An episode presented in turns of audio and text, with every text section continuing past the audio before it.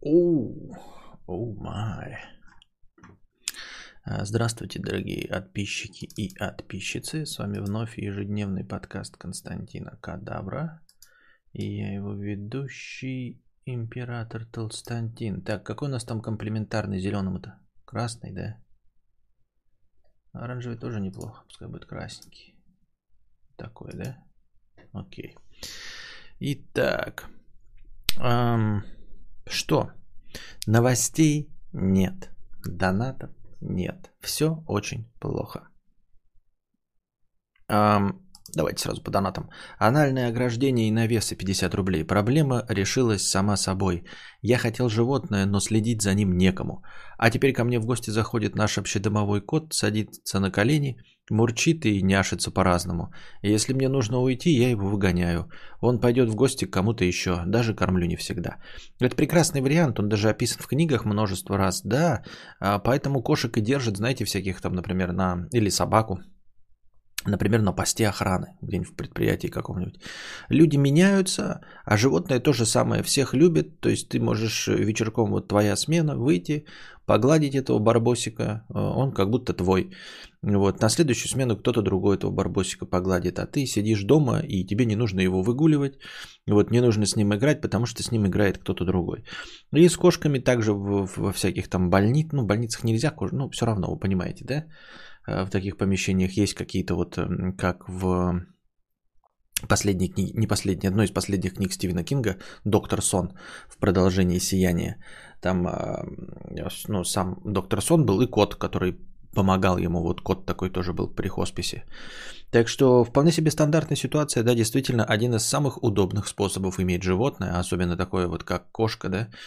Ты его погладил, покормил, если он захотел, а потом надоел, ты его выгнал, и он, главное, что не голодает, ты с чистой совестью, он просто пошел к другому и все. Котик в подсобке сторожей топ, да. Ну вот, вот, вот, ну всегда какой-то там в предприятии можно держать одного на предприятии кота. И даже, знаете, можно, наверное, я не знаю, этим пользуются или нет, но, например, если вы где-нибудь как программист, а, анальник КАС сидите, например, в офисе, где много людей, можно кошку держать, а она же, например, есть уборщица, и уборщице в обязанности вменить, ну то есть не попросить, а заставить, чтобы у нее было в трудовых обязанностях, менять лоток каждый день, когда она моет пол, тоже менять лоток. Ну то есть нормально, чтобы ей не было противно, если она животных не любит, какую-нибудь там насыпку, просто она такая есть, она недорого стоит. Чтобы она меняла эту насыпку, говно убирала, вот, а еду вы сами будете подкладывать, и будет у вас один э, офисный код. Мне кажется, прекрасный вариантик. Вот, причем э, вы не держите его дома, он не занимает, ну, то есть грязь не разводит у вас дома, а при этом на работе вы сидите, там что-нибудь стрессуете, он может к вам на коленочке посесть, по одному посидел, погладился, к другому посидел, погладился. Говно убирает специальный человек, мне кажется, прекрасно. Если бы у меня был какой-нибудь стартап, вот, э, офисом, я думаю, что можно было бы завести кота, не понимаю, почему все этим не пользуются, да, и просто в уборщице, я говорю, это не, не унижение, а просто, ну, как, я не знаю, как некоторым уборщицам там говорят, там поливать цветы, а тут будет вот, вот такое и все. Мне кажется, вообще вариант огонь. Такие вот дела. Да, постирал я, значит, это, наконец, нормально амбушюры. Не знаю, интересно кому-то или нет. Не очень заметно. Вот это старые постиранные амбушюры я уже нацепил. Это были новые. Они уже так залоснились. Потому что, ну, как бы, телесные выделения человека. Вот я их вот такого вида постирал вот до такого вида щеточкой. Они теперь опять тканевые. Знаете, как приятно. А, ткань к, к голове. Вот, кайфуем. Ну-ка, фокус. Фокус, motherfucker. Почему на, на мне это фокусируется? Давай на наушниках. Алло. Еще не хочет работать. Фокус, motherfucker. Фокус. А, fuck you. Так вот. Ну, в общем, эти тоже постираю, будет прекрасно. Это не те, с которыми я обосрался. С которыми я обосрался, я так и обосрался. Пофиг, просто порадовался. У двуличного лицемера Лебедева коты живут в офисе. А, ну вот, видите. Э, даже такая паскуда тварь понимает. Хочу себе все-таки усилитель для наушников. Я чувствую, как трещит. Я чувствую, как у меня что-то выходит из строя. И я не могу понять, что выходит из строя. Либо звуковая в моем компе десятилетней давности, либо мой усилок SMSL M3, но он не усилитель. Короче, нужно разделить все. У меня там прот стоит. Я не хочу, этот китайский, я не могу понять, он тащит, не тащит, он трещит, я трещу, не понимаю. Нужен усилитель. Хотелось бы, конечно, за 30 тысяч. Бейер Динамик А20. Это моя мечта. Полтора килограмма весит такая маленькая дура, металлическая, летая. Вот, полтора килограмма весит. Огонь. И как бы у меня биодинамик. И что может быть лучше, чем усилитель родной? И усилитель это именно усилитель. Он без процессора. То есть я могу любой источник туда подключить. Это прекрасно, потому что, эм, ну, могу телефон, могу планшет, а тут вот все время подключаешь, подойдет он к нему, этот, блядь, говно, не подойдет это к нему говно. А это только для усиления наушников. И можно любой источник подключать. И, короче, да, ну вот, в общем, я опять задумался об усилителе. Можно, конечно, за 10-15 какой-нибудь отечественный купить. Му, музатов или что-то такое. Хорошие отзывы. Ламповый даже. До 15 косарей. Ну, в общем, это так. Мечты говна. Ну давай, хуёк, доставай своего барбосика, сейчас я его поглажу. Плюс чат, если ты считаешь стример, стримеру, стримлеру зелененький идет. Правда, симпатичность. Спасибо. Оу, оу. Внеочередной донат. Я тут одного гитарного стримера смотрел недавно, он для фокуса стакан вискаря в кам- камере подносил, и все нормально фокусировалось. Не, он нормально фокусируется, тут, тут как бы я сам специально выставил, чтобы э, камера не прыгала, понимаете? Я выставил низкую чувствительность фокуса. А, потому что когда я поставил ну, максимальную чувствительность фокуса, когда только мне прислал дружи камеру, вот, он мне потом и сказал, потому что я, помните, сидел, и у меня фокус все время бегал туда-сюда. То есть я фук, он чук, фук, я сюда, он сюда, он сюда и сюда, он туда-сюда прыгает, а, пытается все время работать. А мне это нафиг не нужно, я же сижу на одном месте. Ну, как бы по большей части, даже если я чуть-чуть из фокуса вышел, то как бы пофигу, да, можно подождать 10-15 секунд и потом фокусироваться. Поэтому я снизил и скорость фокуса, и чувствительность. Там есть и скорость, и чувствительность фокуса. Вот, чтобы э, он медленнее фоку- перефокусировался и менее чувствителен был. То есть я там э, из кадра ушел, он такой, а, мне кажется, все нормально. И сидит, блядь, на жопе ровно. Две трети плойки усилитель должно быть Uber топ вещь. Не, это не Uber, это средний. Там есть, короче, А200. Это вообще такой маленькая дура, э, переносная, но на батарейках. Нахуй мне на батарейках. А200. Потом один нолик убирается, становится А20. Это вот тот, который я мечтаю. И есть топовый А2, который 100 тысяч стоит. Или 200 тысяч, я не помню. Ну, какая-то, блядь, запредельная цена. Еще про амбушюру, но хоть как я понял, это не так. Кадавр наушники требует продолжения, да. Так, а, друже, 997 рублей вне очередной донат. А, и наша постоянная рубрика «Что дружит беси». Так, почему у меня телега открыта, она меня отвлекает. Вот что фигня. Короче, в ТикТоке, да и в Инсте и на Ютубе часто натыкаюсь на мотивационные видосы, типа «После аварии по вине пьяного водителя она потеряла ногу, но не унывает и занимается спортом. Она стала мастером спорта по паралимпийским прыжкам в ширину». Комменты «Красава! Вот это сила духа! Всем бы таким быть, как она! Какая молочина! Кремень девушка!» Или «При рождении его родители умерли от спидорака. Его все бросили и отправили в детдом, но он выжил и сделал сам себя, став директором сети магазинов. Всю прибыль он отдает на борьбу со спидораком». Комменты. «Вот это парень! Дай бог ему здоровья! Какой герой! Ему надо дать медаль!» История человека, который сам себя сделал. Или она попала под обстрел в зоне боевых действий. После этого, потеряв зрение, она пешком дошла до границы, где ее приняли в приемную семью. Теперь, спустя 15 лет, она слепая, но рисует самые потрясающие картины, которые продаются в парижских галереях. Комментарий. Вот это талант, красотка, сила воли, просто стальная. Такой стержень внутренний просто потрясающий. Или самая популярная под жалостливую и мотивационную музыку. Он весил 240 килограмм и страдал каждый день. Он забирался на две ступеньки с одышкой. Однажды он понял, что ему не удастся даже встать с кровати, поэтому он решил изменить себя. Посмотрите на эти кадры, где он теряет свои килограммы жира каждый день. Вот он тренируется, а вот через полгода уже прогресс. Через полтора года ему подрезали складки живота, и вот он уже пришедший к успеху. Какая потрясающая история. Комментарий. Насколько сильный человек. Господи, вот бы и мне быть таким волевым.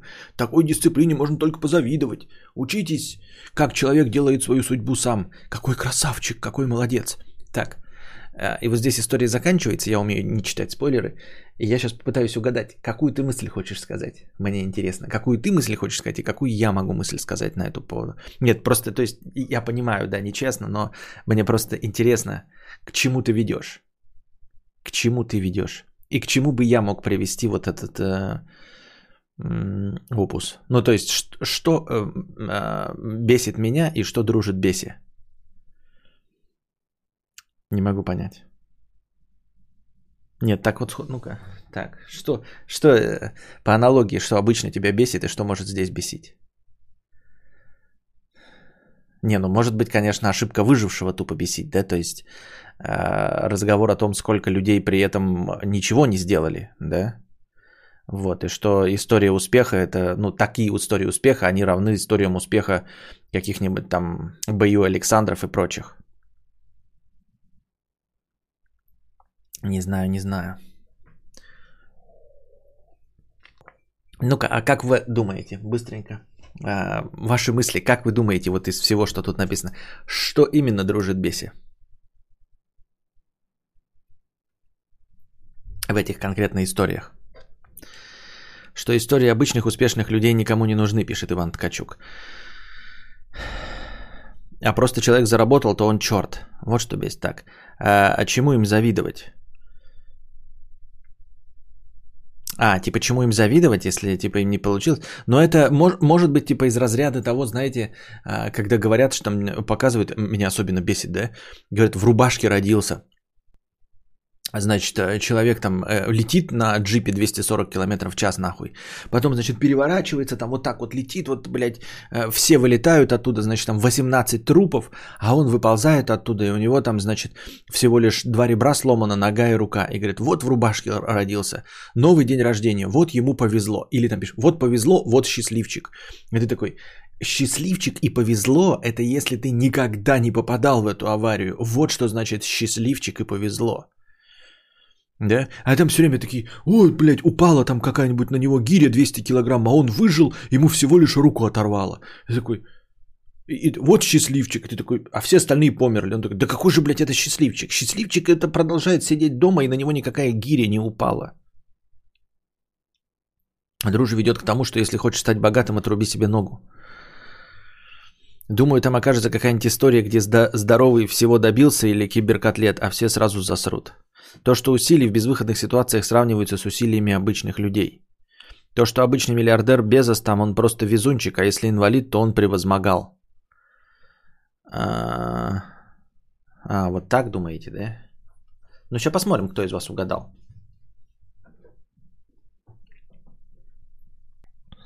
А этим людям просто нечего делать, кроме как рисовать, заниматься продвижением и делать себя. У них нет соблазна попить пиво и сходить за гаражи, они несчастны.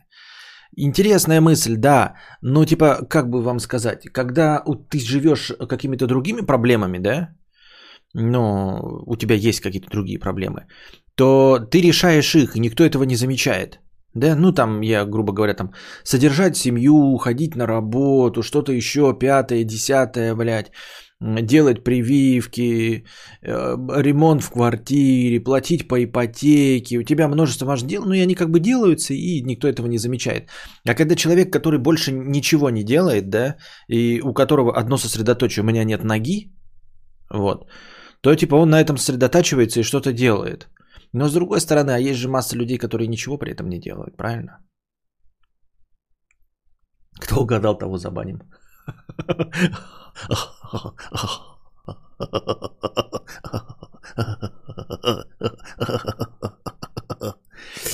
А я такой, стопе, реально? Серьезно? Это я уже продолжаю.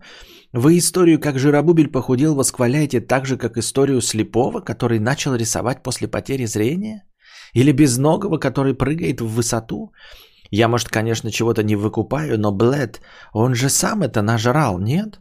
Ну вот я сейчас это печатаю, у меня складка пузяки ремень закрывает, потому что я вешу 92 вместо 84, что было бы нормой.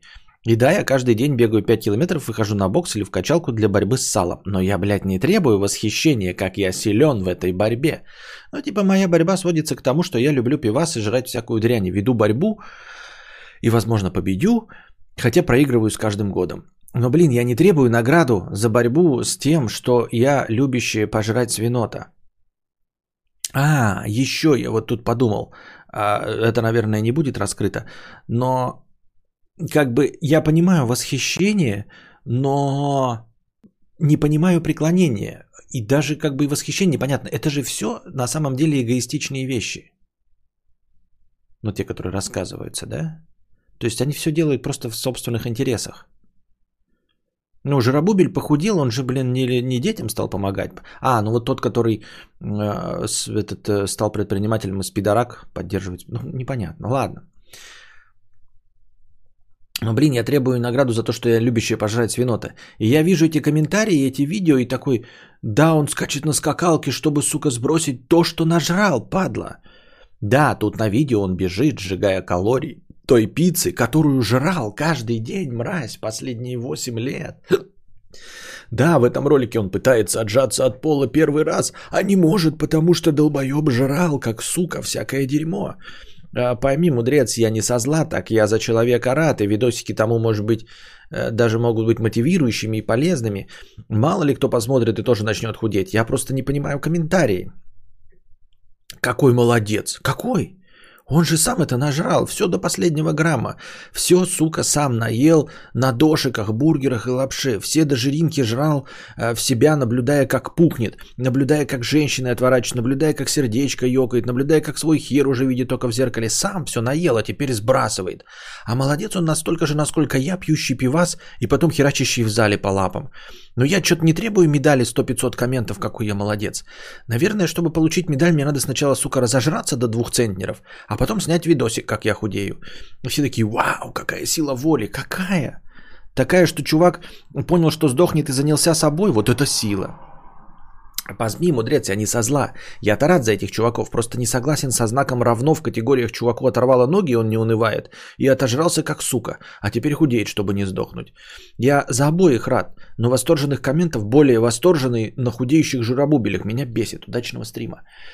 А, ну, как ты правильно сказал, тут все э, становится заметнее из-за масштаба. То есть, если ты разожрешься реально до двух центнеров, а потом похудеешь до тех же самых не 84, а 92, то тебе будут все хлопать в ладоши и лобызать. Вон даже эти качки, э, э, уже новомодные инстаграмеры, это понимают они, э, ну, то есть, ведут свой Инстаграм, да, где у них кубики пресса, кубики пресса, и все такие, ну, блядь, есть у тебя кубики пресса, и похуй на тебя, блядь, черт ебаный. Тебе просто повезло с генетикой. И вот они сейчас начинают, уже за, за, замечали мы несколько раз на это натыкались, на новости, когда они, типа, э, год разжираются до жиробубеля, и потом обратно приводят себя в форму. И это заметнее. И у этих больше подписчиков, э, этих больше любят люди. Или там, я худею, э, сначала, значит, отожрусь на Макдональдсе, а потом худею на том же самом Макдональдсе Макдональдсе. Показывает, как он э, считает калории в, в каждом бургере Макдональдсе или в каждой котлетке, а хлеб откладывает. Вот. Что за достижение такое? Специально разжиреть, а потом обратно похудеть. Но заметнее, потому что вот масштабы трагедии. Люди любят смотреть на историю успеха. Да, им все равно, какая история успеха. Вот, мне так кажется. То есть, да, тебе бы э, хлопали в ладоши или говорили, что ты герой, если бы ты сначала разжирел и отожрался как свинья до 200 килограмм, а потом бы худел до, до 92, когда у тебя пузико лежит на ремне, вроде бы тот же самый результат, которым ты сейчас недоволен, но он бы воспринимался совсем и совершенно по-другому. Ну вот так работает э, внимание аудитории. Я думаю, для тебя это не должно быть секретом. Вот. А, что-то еще какая-то у меня мысль возникла, когда я читал. А, все же Жиринкс нажал, наблюдая, как пухнет, наблюдая, э, как женщины отворачиваются. Да-да-да. И еще когда говорят, знаете, э, вот про бодипозитив, мне тоже вот, а, типа, почему меня шеймят за то, что я толстая, а любят моделей каких-то? Так модели худые, ёптать, они прикладывают усилия, а ты никаких усилий не прикладываешь, чтобы быть жирной. И меня поражает, когда, знаете, вот эти все бодипозитивщики, они э, все время приводят в пример, я тоже, ну, говорю это, конечно, как оправдание, типа, блядь, у меня кость широкая, что я быстрее вес набираю. Конечно, тебе посложнее будет набирать, э, сбрасывать вес, чем какой-то худосочный бляди. Но худосочный бляди, чтобы тоже выглядеть, ей тоже нужно ходить в зал. И да, возможно, она никогда не жирела и с самого начала, с молодости поддерживала в себе э, форму, ходя в спортзалик. И поэтому, конечно, ты думаешь, что она генетически на этом. Нет, она просто вовремя остановилась. А я вот, например, был красив и молод в 23 года, но потом начал отжираться, я не взялся за себя. А мы вместе были худенькими, вместе с этой фитнес-няшкой, но она взялась за себя. И поэтому она выглядит, я, ну, я как жиробубель говорю, у нее генетика, а у меня хуевая генетика. Нет, блядь, она вовремя поняла, что э, каждый пол шоколадки откладываются на жопе. И она с собой старалась. А я, значит, у меня генетика. Или как, э, вот я и говорю, эти а, это оправдатели пидорасы, блядь, которые говорят, значит, а, а что если у меня там, значит, проблемы с щитовидкой, а, или, э, ну вот, какие-то проблемы со здоровьем, из-за которых у меня там вес набирается, или диабет. Вот эти оправдатели, я ебал вас в рот, блядь, потому что вот этих диабетиков и щитовидка, у которых реально есть проблемы, их 0, хуй десятых. 0, хуй десятых таких людей. Понимаете? Вот, это не оправдывает, потому что если вы все диабетики, блядь, и э, щитовидка, то, пожалуйста, давайте, ну, лечитесь, лечитесь, ёптать. Вы же не лечитесь, значит, нет у вас никаких проблем. Понимаете, это все оправдание. Такие, давайте не будем а, шеймить жирных, я не призываю ни в коем случае, да, но я просто, э, когда жирный говорит, что я, блядь, такой же красивый, как худой, нет, блядь, ты не такой красивый, как худой. Это твои личные проблемы, потому что ты ленивая мразь. Все, ты ленивая мразь. И я не говорю шеймить. Я просто говорю, что ты ленивая, блядь, жирная мразь. Говорю от лица ленивой жирной мрази, понимаете? И я поражаюсь, когда ленивая жирная мразь говорит мне, а почему ты шеймишь, значит, толстых, а вдруг у тебя, у тебя щитовидка? Вот конкретно у тебя, жирная мразь, щитовидка? Нет, хуль ты пиздишь. Ну а вдруг ты вот шеймишь всех тысяч людей, а там у кого-то может быть щитовидка? Давай не будем, блядь, вас э, с щитовидкой 0, хуй десятых. Это как, знаете, э, это как пидорасы, которые говорят, а давайте не будем отбирать права за пьяное вождение или за пересечение двойной сплошной. А, ты спрашиваешь, почему это схуяли? Ну а вдруг я выпил, а у меня жена рожает? Вдруг я выпил, и у меня жена рожает, и я поеду пьяным. Это бывает, ребята, один раз в триллион. Пошел ты нахуй, понимаешь? И все вот такие, почему он, значит, не, почему меня э, дальнобойщики не пропускают по, э, по обочке? Вот зачем вы мешаете людям, если люди торопятся, они по обочке едут? Ты такой, ты охуел, что ли, блядь? Это нарушение правил. Все в пробке стоят из-за того, что обочечники объезжают и въезжают. А вдруг там человек торопится, вдруг он кого-то везет, кому плохо. Ты пиздишь, сука. Давай так, сука, если тебя останавливает мент и у тебя нет никого больного на заднем сиденье, кому требуется срочная медицинская помощь, то тебе, сука, расстрел, блядь, и отрезание хуя. Понял? Потому что вот это вот пидорское, блядь, э, извините меня. Вот Костик спит, да? Вот Костик спит. Я себе сразу многое позволяю, хоть и шепотом. Вот для этого нам нужно, э, ребята, для накала страстей. Нам и нужна стримхата. Так вот, а, вот эти пидорские оправдания. А что, если я выпил всего рюмочку, а мне надо беременную жену вести? Не пей, сука. Понял? Не пей. Пока у тебя жена беременная, не пей, сука, ни грамма. Я не пил. Вот. Перед э, беременностью не пил. Э, за какой-то там, за полгода или за, за год там перестал пить, потому что эти э, анализы всякие, ну и потому что мы старороженики. Э, и во время беременности я не пил. Потому что я ссал, что если что-то произойдет, то мне надо будет вести. Не скорую ждать, а вести. Вот, и я не пил, поэтому ты, сука, не пей, понял? Не пей, понял, педрила? А если ты нарушил, сука, ты лишишься прав. Хоть кого ты везешь, хоть бабку, блядь, убирающую, хоть, блядь, спидораковых, кого ты хуй хочешь, блядь. Вот. А, и вот эти оправдания, да, давайте не будем лишать сразу прав, а то вдруг, блядь, я э, вез умирающего. Давайте будем пропускать всех обочечников, они же ведь не зря торопятся. А вдруг у них там ребенок болеет или еще что-то. Да ни у кого не болеет, это все пидорасы. Все, все у кого болеет ребенок, едут нормально в потоке. Э, по обочке едут только пидорасы, только исключительно пидорасы и все. Вот, и поэтому также, и также с жирными, да, которые там типа, э, когда ты говоришь, что жирный, э, жирный он ленивый, ты же не прав, а вдруг у него какие-то проблемы со здоровьем. Этих проблем, понимаете, если я просто вот так вот покажу пальцем, э, вот будет толпа людей жирных стоять, да, и я вот так вот роддом ткну пальцем в жирного и скажу, ты жирный, потому что ленивый. Я никогда не попаду в того, который жирный по состоянию здоровья. Ну, никогда. Понимаете, я буду так вот. Ты жирный, потому что ленивый. Есть справка? Нет. Значит, потому что ленивый? Да. Я вот так вот буду тыкать и не буду нахуй попадать ни в одного по-настоящему больного человека.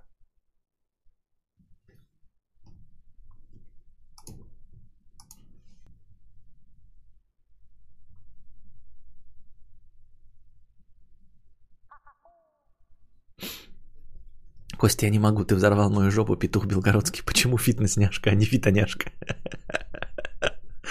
Ну вот так, вот так.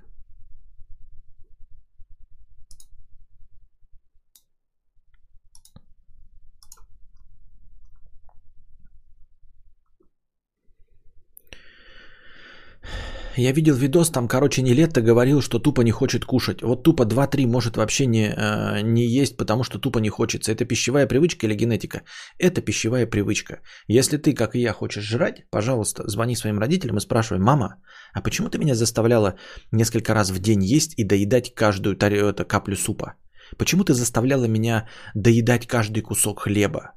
Вот я наелся, а ты меня заставляла, чтобы я запихивал себе в рот хлеб – и почему я теперь не могу есть ничего без хлеба?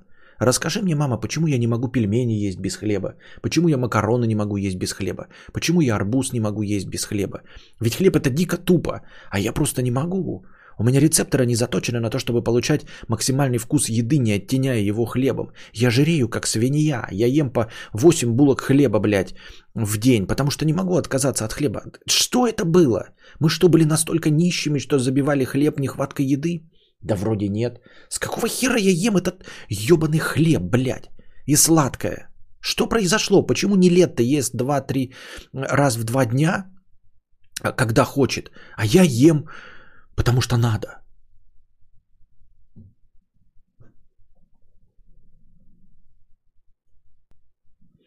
Константин, логика такая, что не ну а что сразу просекла э, тему, а я думаю похожу и скину позже, а как говорит Вован, толстый однажды, толстый навсегда. Не всегда так. Есть люди, которые просто забывают поесть, им пофиг на еду. Да, ну тогда вопрос к тому, кто вас воспитывал. Просто вопрос к тому, кто э, вас воспитывал так, что кушать надо. А как же ты не покушавший пойдешь, а? Васечка, ну что это такое? Всего 8 пирожков съел на завтрак. Как это не покушавшим пойти в школу? Как это прийти из школы не покушать? Как это лечь спать голодным? Им, им звоните, им. Звоните и спрашивайте. Алло, вы неизвестные люди. Не знаю, кто вас заставил конкретно, дорогие ребята. Но позвоните этим людям. У меня есть подозрение, что у вас с ними одна и та же фамилия. Почти у всех людей вот такое вот случайное совпадение, ребята. Тот человек, который ответственен за, вашу, э, за ваши пищевые пристрастия, почти всегда имеет вашу фамилию. Как так вышло? Я не знаю. Совпадение? Скорее всего, да.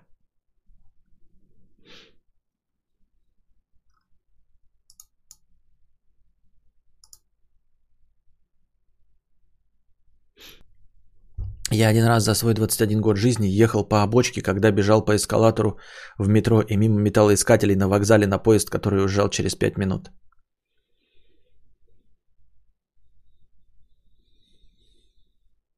Когда нельзя употреблять слово пельмени, сразу ассоциация с одной песней возникает. Меня никогда не заставляли но я тоже не могу не доесть прям физически. Нет, значит где-то еще что-то кроется, что-то где-то кроется. Или ты не помнишь, или есть э, через поколение эти люди, которые тебя заставляли, или на тебя давило какое-то ощущение нищеты. Я не знаю.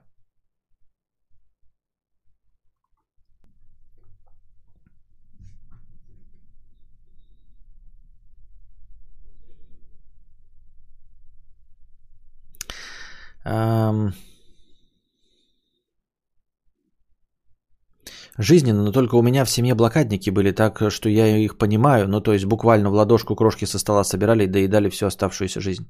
Да, но ну как бы вот и спроецировали свои комплексы и свои проблемы на тебя, понимаешь?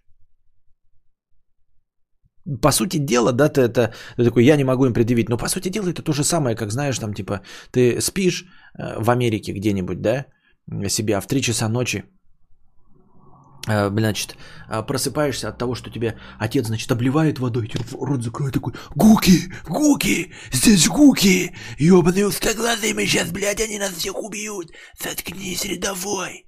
Заткнись, рядовой куча, сиди молча. Здесь везде гуки. Ты нахуй, блядь, охуевший тебе пять лет, блядь. Батя весь измазанный говном вместо э, это, камуфляжа. Вот так вот себе, блядь, полосы говном намазал, воняет говном. Ты такой, папа, от тебя воняет говной. Ты такой, тихо, это запах джунглей, чтобы гуки нас не учуяли, ты понял? Я тебя тоже намажу. И мажешь ему рожу говной. И чё, блядь? Ну, блядь, это шутки шутками, да, но это же посттравматический синдром. А...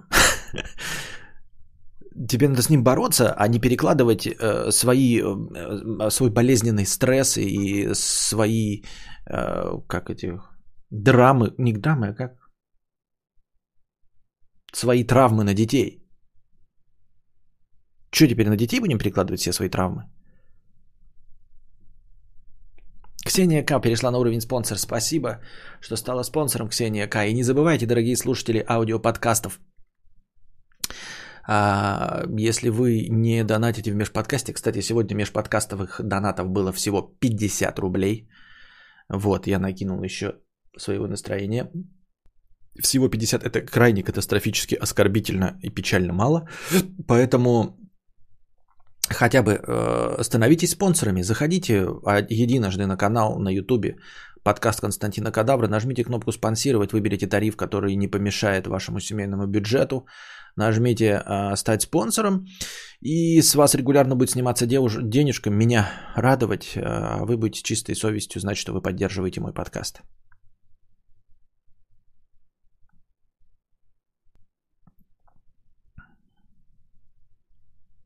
Пошли флешбеки у кадавра.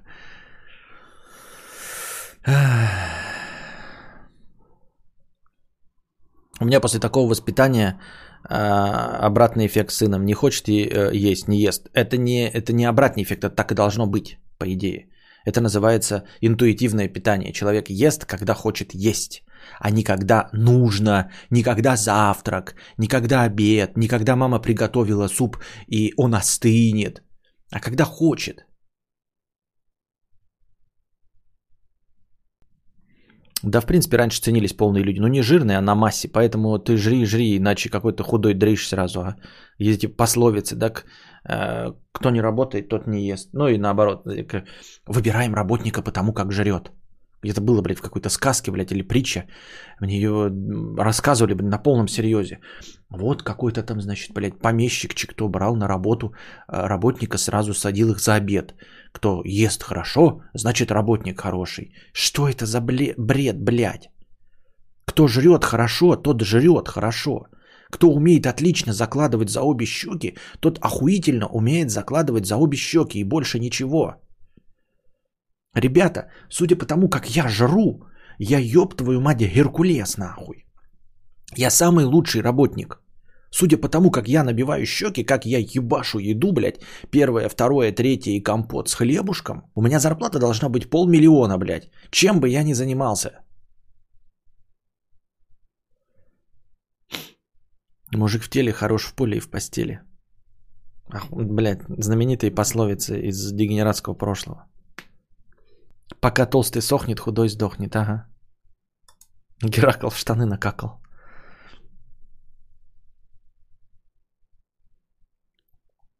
Раньше тоже все ел с хлебом, макарон, пельмени и так далее. Потом внезапно стало невкусно, с хлебом перестал, но все равно жирный. Видимо, дело не в хлебе. Ну, потом уже, конечно, не в хлебе, потом уже все. Однажды жирный, всегда жирный. Все верно, у старшего поколения до сих пор ассоциация, если дома есть много еды и неразнообразие, это некий успех. ее разнообразие. В детстве родители уговаривали доедать, но я не поддавался, они не настаивали. Рос нормально. В 12 после смерти отца начал жрать все, что дают, и вот уже 8 лет с ожирением. Вот. Но опять видно, да, травматический э, опыт какой-то сказался на тебе. Костя на интуитивном питании. Я на интуитивном ожирении.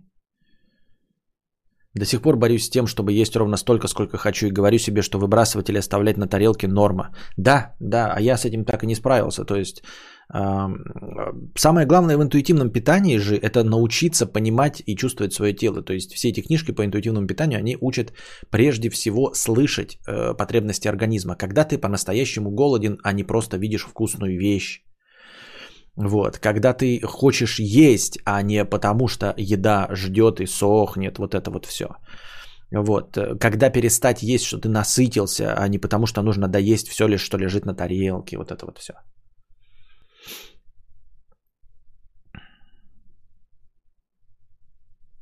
Кто хорошо жрет, тот хорошо срет. Да. Все в Шурике в серии про стройку даже раскрыта тема зависимости. У меня бывшая умела закладывать за обе щеки, но была худой. Вариант есть только когда чувствуешь физический голод. Ну, вариант, но ты попробуй это сделать. Ты попробуй это сделать только когда чувствуешь физический голод. Дело в том, что жиробубели такие, как мы с вами, мы не умеем отличать голод от э, просто желания пожрать что-нибудь вкусненькое. Может, это такая логика, если животное плохо ест, значит скоро сдохнет. С рабами также возможно. Да, но это же все устарело давным-давно. А еще кто быстро ест, тот быстро работает. Мне в детстве втирали эту дичь. Это тоже, блядь, я должен тогда, а, судя по скорости поглощения еды, я должен, блядь, книжку писать, но в течение двух дней от силы. Кстати, я уже почти 4 месяца использую вашу инвест-программу спонсорства второго уровня. Когда ждать возврат инвестиций? А, наша компания MMM 2020 обещает вам скорые надежные выплаты. Как можно пройти мимо Макдака? Я так понял, 90% всех наших опытов травматические. да.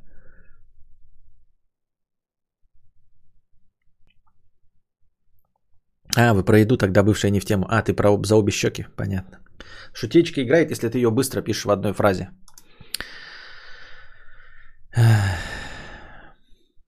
Я сейчас так питаюсь, уже пятый день держусь и калории считаю. Понятно, понятно. Уже пятый день держишься, да, это, блядь, я тоже бросил курить.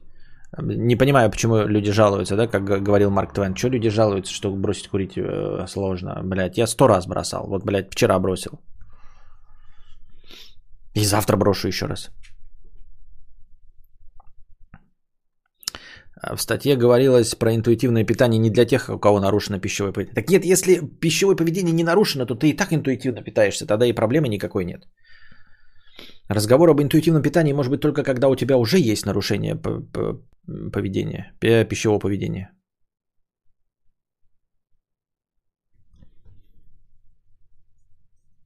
Давай в угол Google календарь глянул, чтобы год узнать. Э, бабуля хлеб такими толстыми кусками еще резала. Какого черта? Вечно с ней ругались. Я привыкла э, дома, что мама прозрачные куски отрезала. Да лучше вообще хлеб не использовать.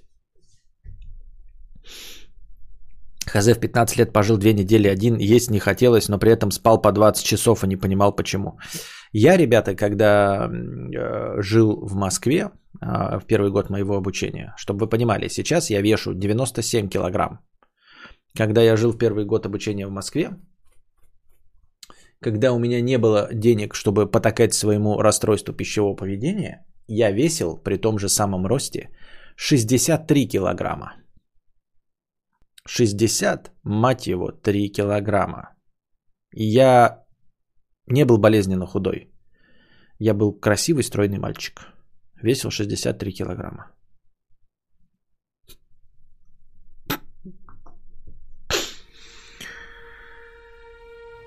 2001 году. Я весил 63 килограмма, а сейчас я вешу 97.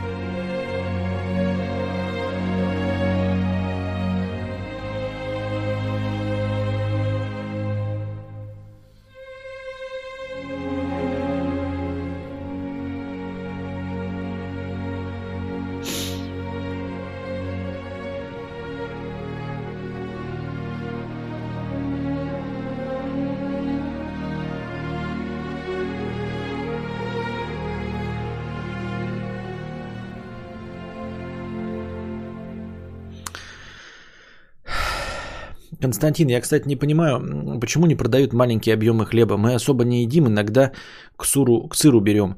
И даже полбулки не съедаем. Хлеб успевает засохнуть. Почему не продают покучечно? Продают, это я не знаю, это у вас какая-то проблема? У нас продают и полбулки, и полбулки нарезанных э, хлеба. Все продают. Щитовидка не отмазка. У меня наруши... нарушение щитовидки. Это легко лечится ежедневным приемом одной таблетки. А вес большой из-за шавухи и бургеров, которые вкусные. Да это будь позитивщиком, скажи. Я-то на твоей стороне.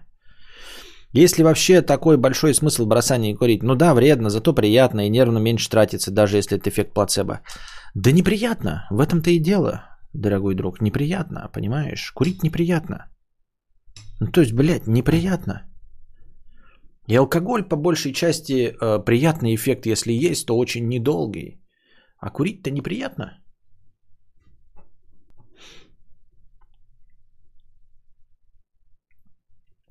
Полбулки у нас продают, нам бы четверть. М-м-м.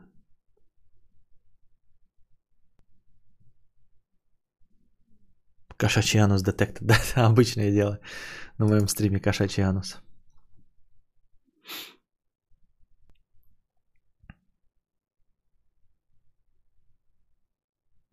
Константин, я не понимаю, почему не взяться прямо сейчас и поменять свою жизнь?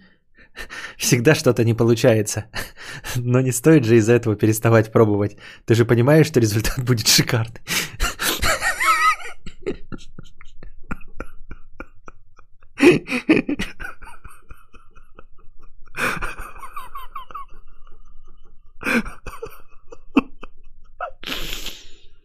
Константин, я не понимаю, Почему не взяться прямо сейчас и поменять свою жизнь?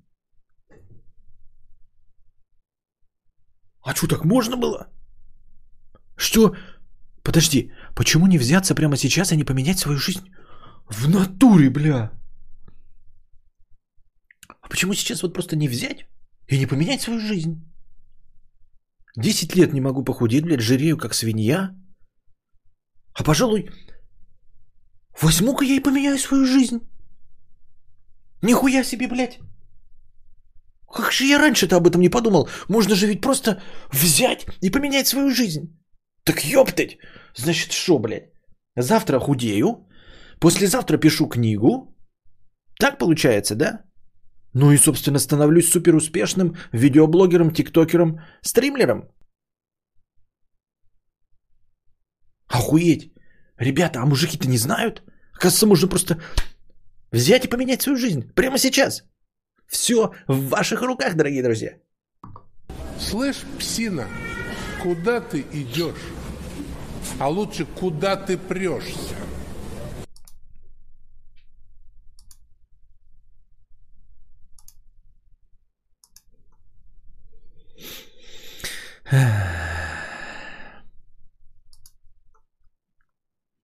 Поменяй жизнь, лол.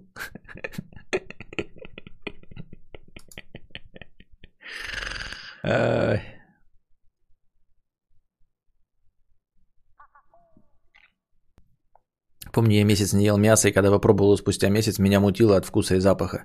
Получается, можно выстроить любое пищевое поведение, но нужна сила воли. Мясо я ем, к счастью. Да, а, можно выстроить, но вот это вот правило, я его тоже пробовал по, в отношении любых видов привычек. Знаете, если вы 30 дней э, вырабатываете какую-то привычку, делаете что-то регулярно в течение 30 дней, вы вырабатываете эту привычку. Вот, и становится легко. Типа, если вы в 30, в течение 30 дней будете ходить 5 километров в день, то потом будет легко и просто, потому что вы выработаете привычку. Если вы будете питаться там на интуитивном питании 30 подряд дней, то все... Нет, ребята, хуйня полная. К сожалению, хуйня полная. Если вы вот... Смотрите, как это работает. Если вы будете 30 дней, блядь, курить табак, то да, вы выработаете привычку, от которой не сможете избавиться. Если вы будете 30 дней подряд каждый день пить алкоголь, то вы станете алкоголиком. Если вы 30 дней э, подряд каждый день будете вмазываться Герычем, я вам обещаю, вы станете герандосовым наркоманом, и хуй вы слезете когда с Герыча. Но если вы 30 дней, например, будете заниматься спортом, то на 31 день вам ни насколько не легче будет заниматься спортом. Если вы 31 день будете изучать, блядь, э, английский язык, то на 31 день вы все так же будете ненавидеть этот ебаный английский язык. Если вы 31, 30 дней будете писать книгу, то на 31 день вам ни на грамм не будет легче писать книгу. Это я вам обещаю. Поэтому формирование привычек в течение 30 дней может формировать только хуевые привычки. Только дерьмо, которое вас разлагает. Но здесь кроется один небольшой нюансик. Для того, чтобы сформировать у себя хуевую привычку, не нужно 30 дней. Ребята, не нужно стараться. Вы ее сформируете и так, и без 30-дневного марафона. Это я вам обещаю.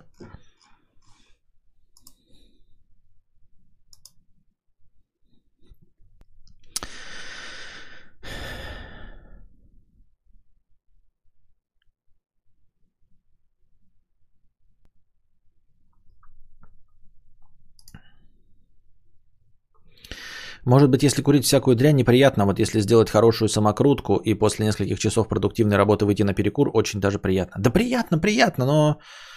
Короче, я курю самокрутки, но я все равно от них э, время от времени отказываюсь. Сейчас вот месяца сколько уже? Два? Не курю. В общем. КАС-37, 50 рублей 37 копеек. Спасаю стрим своим пол- полтосиком. Попадаю в аналы стрима. Ну, уж куда-куда, в анал-то ты хорошо попадаешь, программист. Спасибо большое. Дед Прохор, 66 рублей 66 копеек с покрытием комиссии. Я не знаю, что написать в донате. Вообще, никаких мыслей. Мог бы что-то спросить, но не буду. Даже не придумал анекдот или другую шутейку, так что вообще ничего писать не буду. Вот в таких случаях, как Дед Прохор, дорогие друзья и слушатели аудиоподкастов, вы можете, если у вас есть лишние денежки, как раз сейчас взять а, и стать спонсором. Я все время в подкаст лентах прикладываю ссылку на спонсорство. Вы можете пройти по этой ссылке, там не спам какой-то, да, и не анальные вирусы. И нажать спонсировать, выбрать, выбрать тариф, который э, не нарушит работу вашего семейного бюджета, подписаться. Сейчас деньги есть, а потом, может, у вас их и не будет, но зато вы уже подписались, и без вашей воли все будет сниматься в мою пользу. Я рад, вы нет. Все как и должно быть.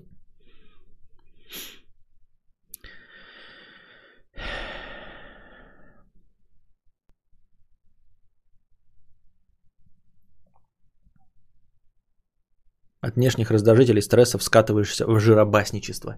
Жиробасничество. Вот это слово, блядь. А, понимаете? Целенаправленное а, ведение жиробубельской деятельности. Жиробасничество. Бычки в томатном соусе 50 рублей. Иногда я вспоминаю свои попытки в творчество – и мне становится стыдно. А потом я вспоминаю то, что кадавр постит в ТикТок и чувствую некое облегчение. Да, кстати, ребята, если вы смотрите мой ТикТок, вот еще раз посмотрите мой ТикТок. Я, кстати, не помню, это ссылка на старый ТикТок или на новый ТикТок, который я уже нов... заново выложил. Или что, или старый. Ну, в общем, посмотрите два последних ТикТока еще раз.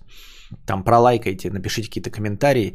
И не забывайте мне куда-нибудь в личечку писать э, отрывки, только не длинные, чтобы надо было, чтобы в минуту укладывалось, понимаете? Хотя у меня тысяча подписчиков, может у меня увеличился лимит?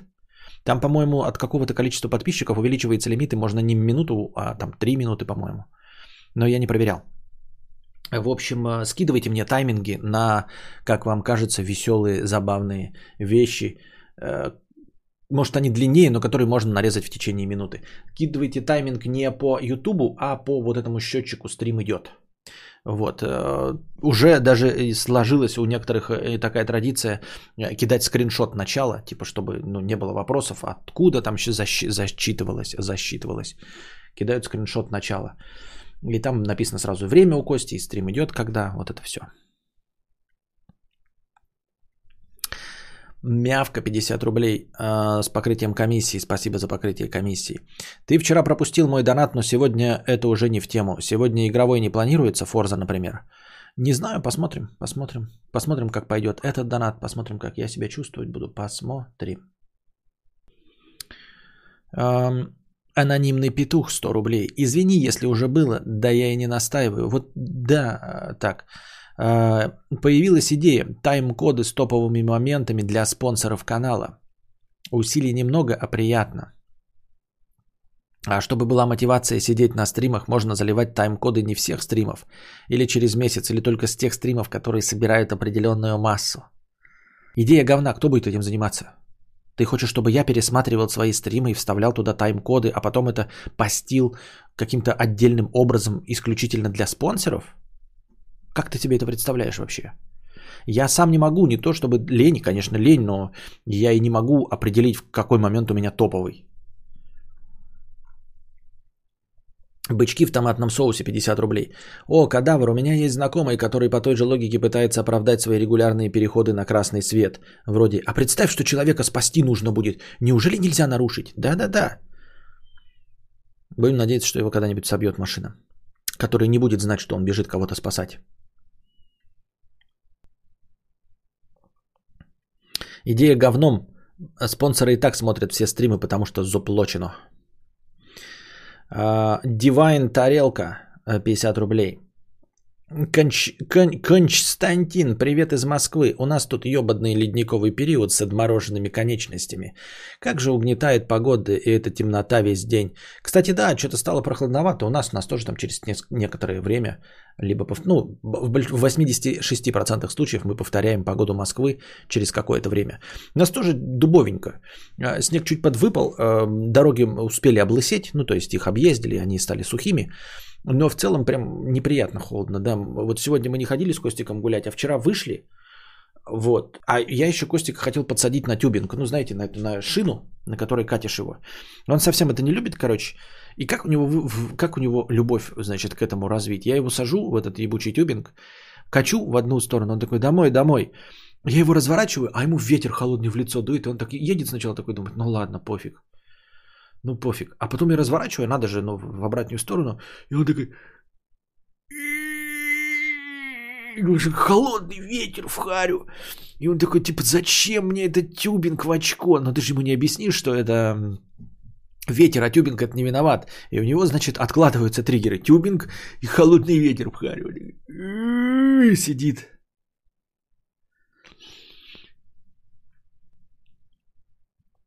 А у нас плюс 14 в Крыму, пишет Мэри. Поздравляем тебя с плюс 14.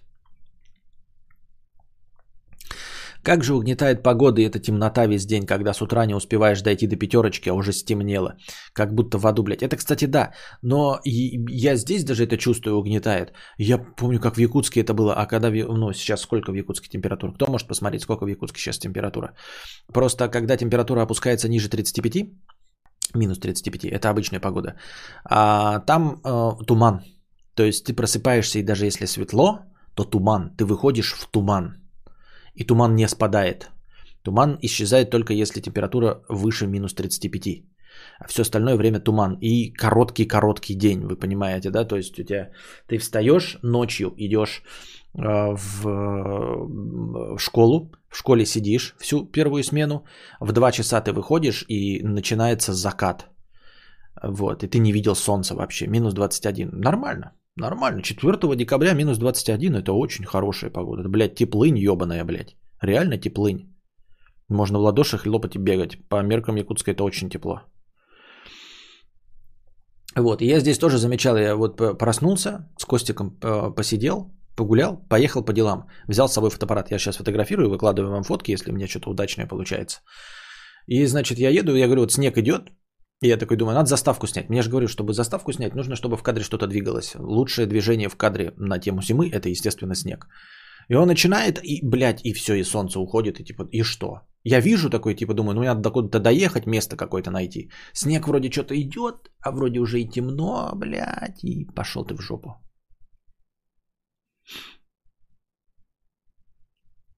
Смотрю с отставанием. А, завтра худеешь, послезавтра пишешь книгу, а в понедельник строишь стримхатон. Все оказывается просто, да?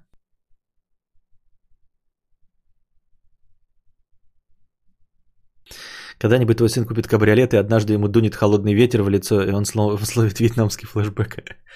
Да. Ну нет, если он будет ловить вьетнамские флешбеки от холодного ветра в лицо, когда будет ехать на своем кабриолете, то тогда я тут, тут что? Я просто похлопаю.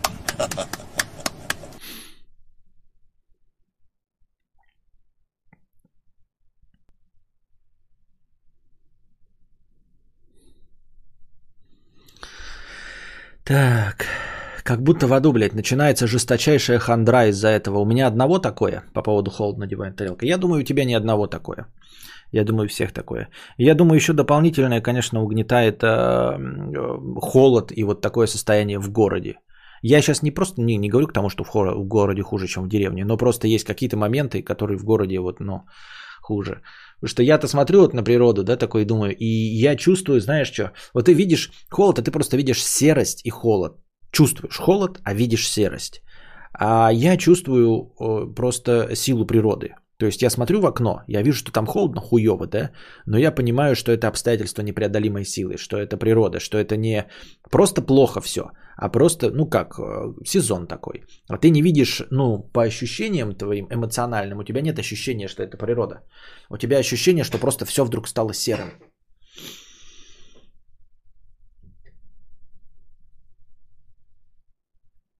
Арне 50 рублей. Месье нарезчики, скиньте эти пассажи про хлеб и жирных. Кидайте кодевру, чтобы он их в ТикТок тиснул срочно. Да, там есть что нарезать.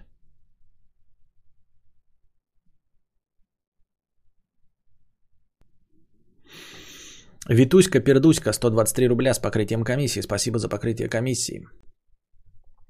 Константин и знатоки. Как прокачивать в себе навык пиздобола собеседника или с этим рождаются? Хочу так же, как ты. Долин и другие персонажи зарабатывать на умении складно и интересно излагать свои мысли в устной форме. Смотрю тебя с видео про «Зачем ты пошел воевать». А, тренировка. Тренировка, практика.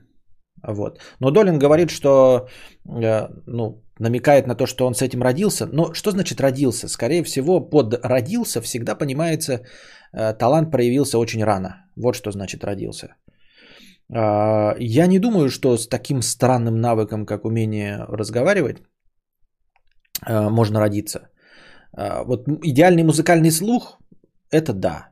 А ну, то есть даже если бы Моцарт не умел играть на пианино и никогда не встретил пианино, он бы мог на слух, например, там свистит какая-то птичка, он мог бы в эту ноту попробовать насвистеть.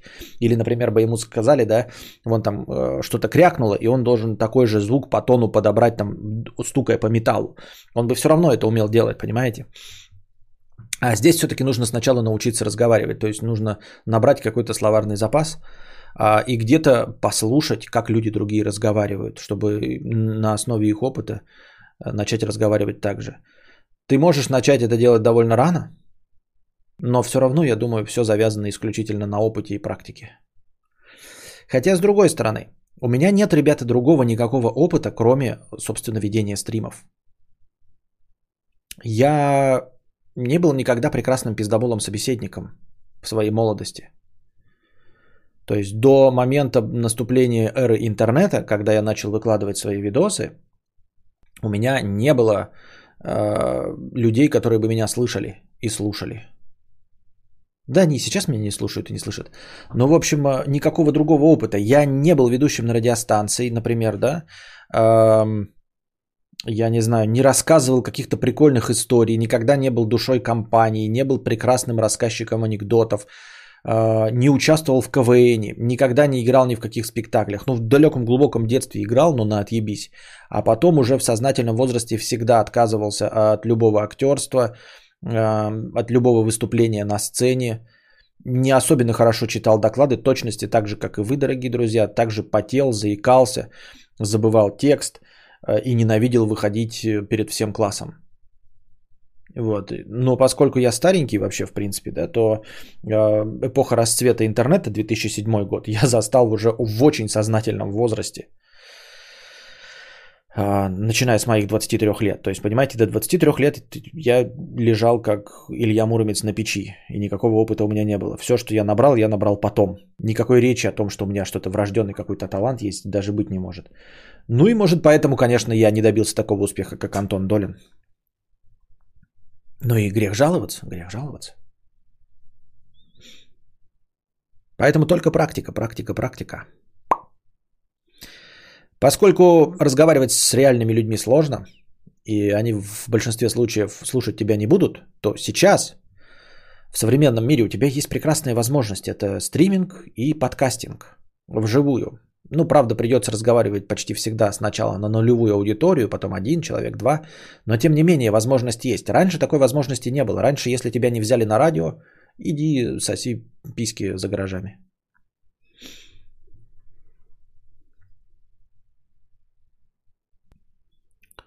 Жмем кегель? Да, давайте кегель по- посмотрим, может вы еще что-то накидаете.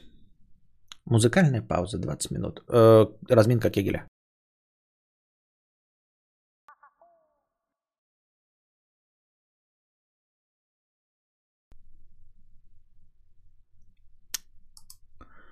Так.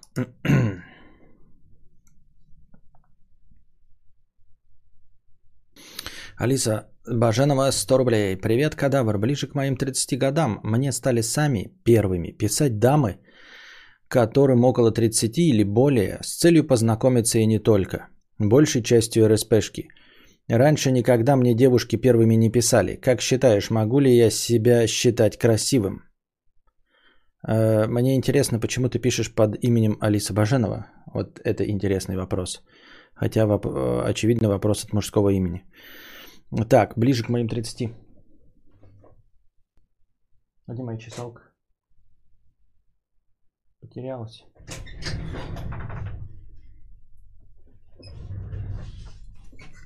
Ближе к моим 30 годам мне стали сами писать первыми дамы, которым около 30 или более.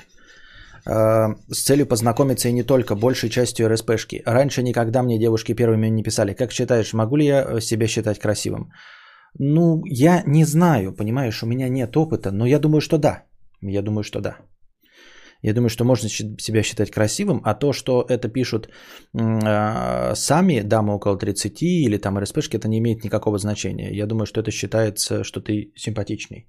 Ну, потому что мне ни в каком возрасте не писали. Ни в, ни в мои коронные 23, когда я был 63 килограмма ростом, да, не, не ближе к 30 не писали, ни сейчас не пишут. То есть я попытался, э, ну, типа, не попытался, а типа под одни вкусы попадал, не, не, не попадал, под другие вкусы, для тех, кто любит с пузиком, э, тоже не попадал. И сейчас э, 36-летних тоже не попадаю, поэтому э, если говорить на основе моего опыта, то можно считать, что ты красивый.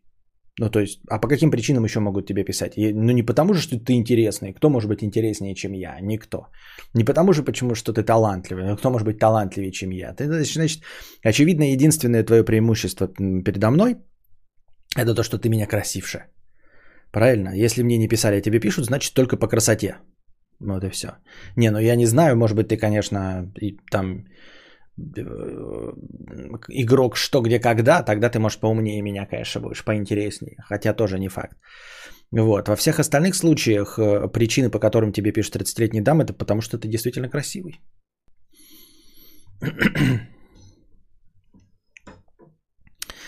А, Бедный столичный третьекурсник, 50 рублей. В школе я никогда не был отличником, но при поступлении в ВУЗ я поставил себе цель не иметь ни одной четверки в дипломе. Сейчас я на третьем курсе и пока что справляюсь с поставленной задачей, но каждый день я чувствую неимоверное внутреннее давление. Кажется, что у меня появился синдром отличника. Я, честно говоря, не знаю, что такое синдром отличника. А, поэтому, ну, типа, э, ну, поскольку слово синдром обозначает какую-то болезнь, то я тебе сочувствую. Вот и все.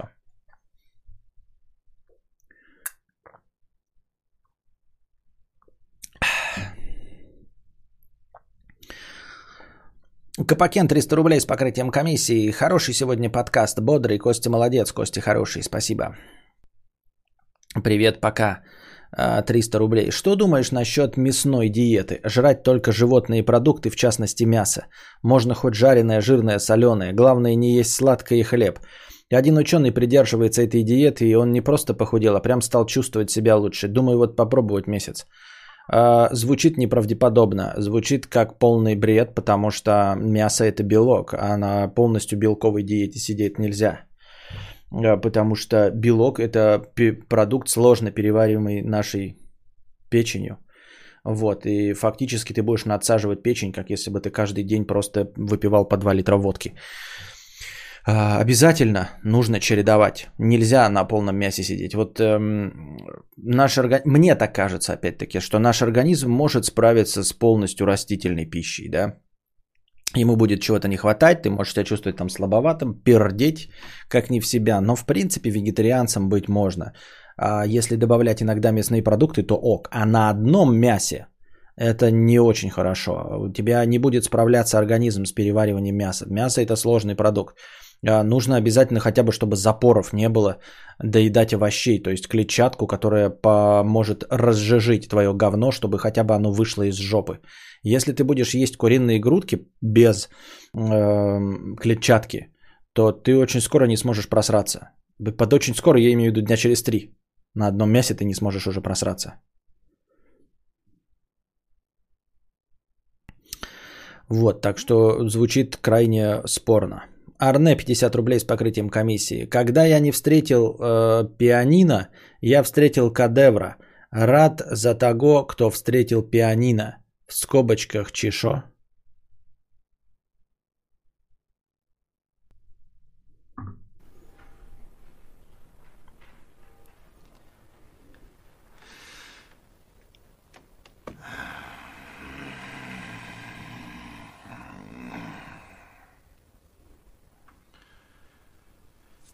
Что ты, черт побери, такое несешь?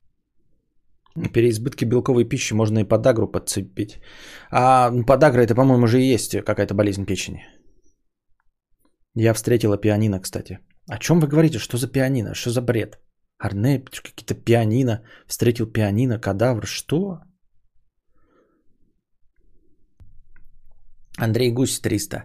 Я правильно понял, что ты в момент выхода в YouTube, записывая свою первую карпотку, очевидную вещь, умел складно говорить только по сценарию, а живая речь и умение вести мысль была как у Китаглава.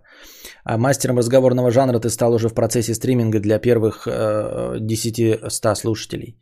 Э, все верно, да. Э, карпотки, очевидные вещи я записывал исключительно по полностью написанному сценарию с минимумом отхождений. То есть я мог добавить там где-нибудь причмокивание, прихмыкивание, а в целом сценарий был написан буква в букву. Я э, зачит, зачитывал, заучивал, грубо говоря, наизусть э, абзац текста, потом его наговаривал. Потом следующий абзац текста. Так записывались все карпотки и очевидные вещи. Вот. А умение говорить вживую без сценария прокачивалось только при помощи стримов. Китоглав. Какой-то новый мем? Да, видимо, какой-то новый мем. Так, Иван Петров. Костя, продай, плиз, записи стримов по Детройт. Да где их тебе возьму?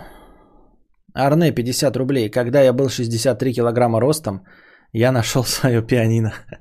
С кости. Да какое пианино? Что за заладили пианино KFC 63 килограмма ростом?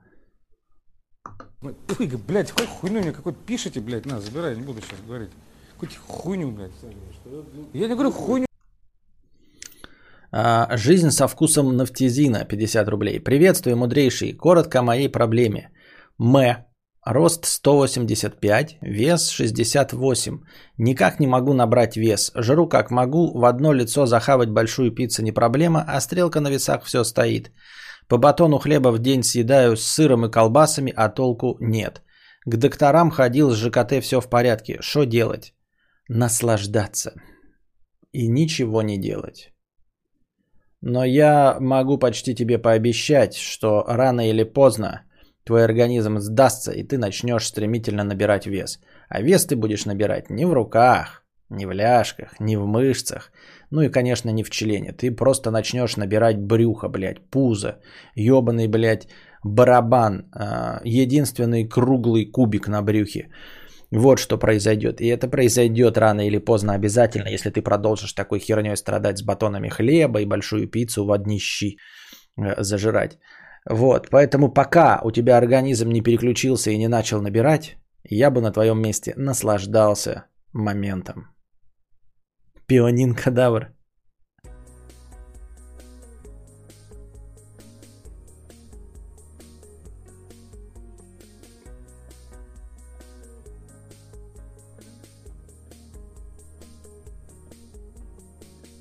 Продолжаем. Спасибо большое, Фаргот Машрум. 100 долларов. Продолжаем наш театр драмы имени комедии. Когда водила подключил аукс. Все мои парни говорят ауф. Когда Фаргут Машрум задонатил 100 долларов, все говорят ауф. Так. А, Фаргот Машрумс 100 долларов с покрытием комиссии. Спасибо за 100 долларов. Матюня не как матня, а как фамилия. Костя, а холодильник все еще лежит в реке? Не, давным-давно уже не лежит. Ты не думал его сфоткать? Думаю, было бы отличным фото для твоего хобби. Не-не-не, давным-давно его нет уже. Арне, 50 рублей с покрытием комиссии. Пересмотри свой стрим потом. Там будет и про пианино, и про 63 килограмма роста. Я не шучу, в скобочках чи. Я что, сказал что-то про, реально про, ши, про пианино? Про 63 килограмма ростом я сказал сознательно, я знаю. Это специально. Неужели вы думаете, что я так оговариваюсь? Нет, я сказал 63 килограмма ростом, это я знаю. Что насчет пианино? Где я там говорил про пианино? Кадавр, у тебя разве курс не 100 рублей за бакс? Нет. Скажите спасибо, что у меня не доллар не равен рублю. Анастасия, 50 рублей с покрытием комиссии. Привет, что думаешь за карьерный рост? Я думаю, Анастасия, что мне хочется сделать тебе бой, груб, эм, что я думаю о карьерном росте. Вот люди говорят, как платят, так и работаем. Заметила, если люди хоть немного сговорчивее, то их охотнее двигают. И у меня сложилось понимание, либо друзья, либо работаешь больше за те же деньги. Иначе только творческие профессии. А ты как думаешь, может я себя обманываю? А, очень, очень странно задан вопрос, я почти не понял, что ты имеешь в виду. Итак, что ты думаешь о карьерном росте? Вот люди говорят, как платят, так и работаем заметила, если люди хоть немного сговорчивее, то их охотнее двигают. И у меня сложилось понимание, либо друзья, либо работаешь больше за те же деньги. А, да, все верно. Все верно. Только ты работаешь за те же деньги больше. Мой опыт показывает, э, что можно продвигаться по службе, но не получая никаких бонусов. Вот. Все. Собственно, да, действительно, сговорчивее делаешь больше, работаешь лучше остальных и тебя продвигают. Но продвигают это просто тебе вместо конюх будет написано старший конюх. Денег ты больше получать не будешь. Э, вот, чем остальные конюхи. Тебя якобы должны слушаться остальные конюхи, но ты ничего э, им предъявить не можешь. Но если какой-то конюх обосрался, то все претензии к тебе. Вот что заключается, э, в чем заключается карьерный рост в абсолютном большинстве мест на территории Российской Федерации. Возможно и во всем мире. Я во всем мире просто не был. Вот. Ну и, естественно, если ты знакомец, товарищ, то, конечно, тебя тоже продвигают. Но это в хороших должностях. Не когда ты участник где-нибудь, а когда ты где-нибудь в банке работаешь и какая-нибудь директор банка берет э, чего-нибудь племянника, там еще э, сына лучшей подруги на кассира, и он, конечно, продвигается по службе, чтобы э, его, ну, обеспечить ему карьерный рост, пока это возможно. Так, конечно, делается, да, тоже ты можешь сколько угодно вкладывать усилия, а продвинется Вася, потому что с мамой Васи она пьет чай регулярно. А в остальном, да, карьерный рост это чистой воды наебалово. Вот. В целом. Херня это рост. Я нехило так повысился, а потом тупо сократили все по новой. Ну вот. Я, нет, я не говорю, что его не существует. Он существует, но это такая, понимаете, это очень тонкая материя. Где-нибудь в Газпроме даже он существует, возможно, да. Возможно, вот по-настоящему в рабочих профессиях, когда э, играет роль то, что ты сделал, когда это по-настоящему влияет на что-то, да, ну вот, то есть, например, бригадиром нефтедобытчиков становится самый опытный э, из э, бурильщиков, Возможно, это имеет смысл, потому и все с этим согласны, и согласны ему подчиняться. Например, вот есть бригада бурильщиков, да, они работают в сложных условиях, и работа, надо сказать, ну, помимо того, что там, понятно, все механизировано, все равно такая довольно опасная. Ошибок совершать нельзя. Вот, и потом, значит, приходит начальство и говорит, вот самого опытного из вас, у которого 15 лет стажа, мы ставим главным э, бригадиром. Вот, и все остальные его слушаются. И они его слушаются не потому, что ну, у них нет зависти, что его поставили главным и все остальное, потому что в их интересах не сдохнуть. Понимаете? И если опытный человек, у которого 15 лет стажа, а у тебя 5 лет стажа, говорит тебе, давайте-ка, ребята, когда мы сейчас вот эту вот штуку подставим, отойдем, потому что там газ ёбнет, а, тут разговор не про валдисичество. Это не про протереть или не протереть полки, не подчиняясь. Тут, если ты не послушаешь, если ты ну, не конченый дурак, то ты можешь сдохнуть, да? Поэтому, как бы тебе может не нравиться человек, которого поставили главным, но в целях твоей безопасности тебе лучше отойти действительно. потому что он опытный человек, и потому что он за свои 15 лет видел, как один дурачок стоял рядом, и его нахуй э, разорвало на две половинки. Вот, естественно, это настоящий карьерный рост. Но сколько у нас по-настоящему живого производства? Да, это добыча действительно полезных ископаемых, нефть, газ, там, э, уголь, вот, э, парочку стартапов э, интернетов, а все остальное это, ну, не бей лежачего. То есть, если на, каком-то, на какой-то производственной линии, причем, да, положим, действительно настоящий, хороший, купленный за границей, ну, по производству сырков, да, и вот вы стоите, четыре работника, и одного из вас назначают начальником, единственная задача которого следить, чтобы вы не опаздывали. Да пошел он нахуй, правильно? То есть его назначают начальником, вот, и если вы будете опаздывать, дрючить будут его. А он у вас э, не оштрафовать может ничего, поэтому пошел нахуй, правильно? Вы просто будете харкать, блядь, в чай и все. А, опасности никакой нет, от его приказов ничего не зависит абсолютно, правильно? Поэтому вот э, зачастую вот такой карьерный рост.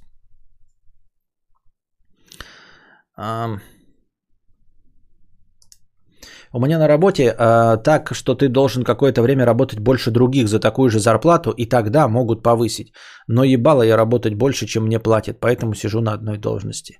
Ну вот такое, да, и потом, знаешь, э, фишечка-то в том, что если бы ты получила вот эту вот, э, ну, должность новую, и там какая-то существенная прибавка к зарплате, или существенно другая работа, то есть, ну, Понимаете, я, я вот сейчас скажу вам какую-то вещь, ну, потому что я сижу на своем диване, никогда предпринимательством не занимался, но если вы вдруг намереваетесь заниматься, и вы придумали такую мотивирующую для своих работников вещь, как карьерный рост, то, дорогие друзья, вы а, сделайте настоящий карьерный рост.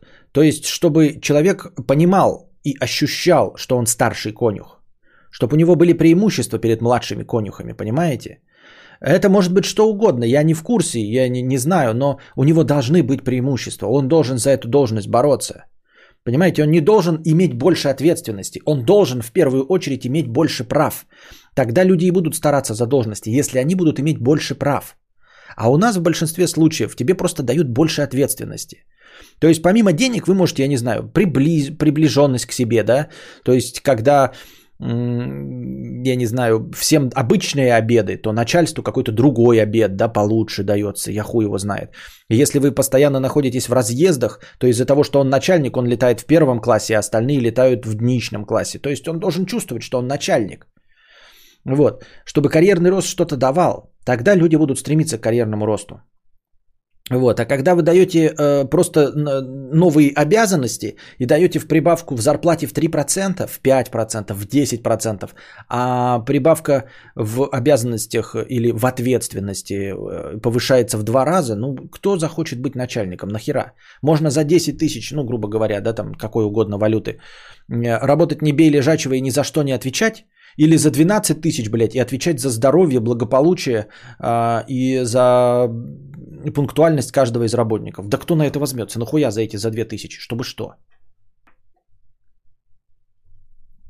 Ну, прибавка существенная к зарплате на новой должности, но слишком это все эфемерно, чтобы вкладывать силы сверх того, что платят. Ну вот, значит, ты не видишь никакой мотив... мотивации в этом. А могут и грамоту дать вместо повышения.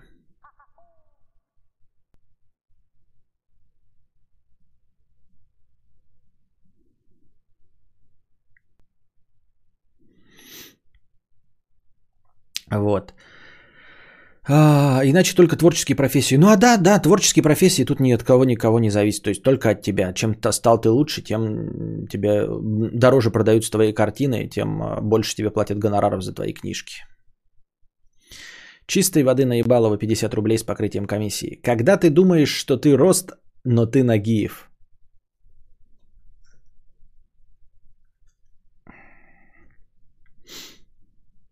Кому ты поебал дать вместо повышения? Я вам сейчас скажу какую-то вещь с покрытием комиссии. Повышение по карьерной лестнице, но остальные летают в, в, в дничном классе. Это условие. Что? Не понял. Это типа, типа ты такой, э, тебе предлагают, хотите ли вы стать начальником? Ты такой, да, я хочу стать начальником, но я хочу, чтобы все остальные летали ниже меня классом обязательно. То есть все летают просто в бизнес-классе, да? Э, Вот. И приходишь, тебе говорят, ну, давайте мы вам сделаем начальником. Ты такой, а что вы можете мне предложить? И такие, ну, можем предложить там 3% зарплаты. Хорошо. А какие обязанности? Ну, вот на вас на- накладывается новая ответственность. Хорошо. Э, Но у меня есть еще одно требование. Какое? Я хочу, чтобы все остальные летали, блядь, этим э, экономом. Такая сука, блядь. Настоящий начальник. Я просто похлопаю.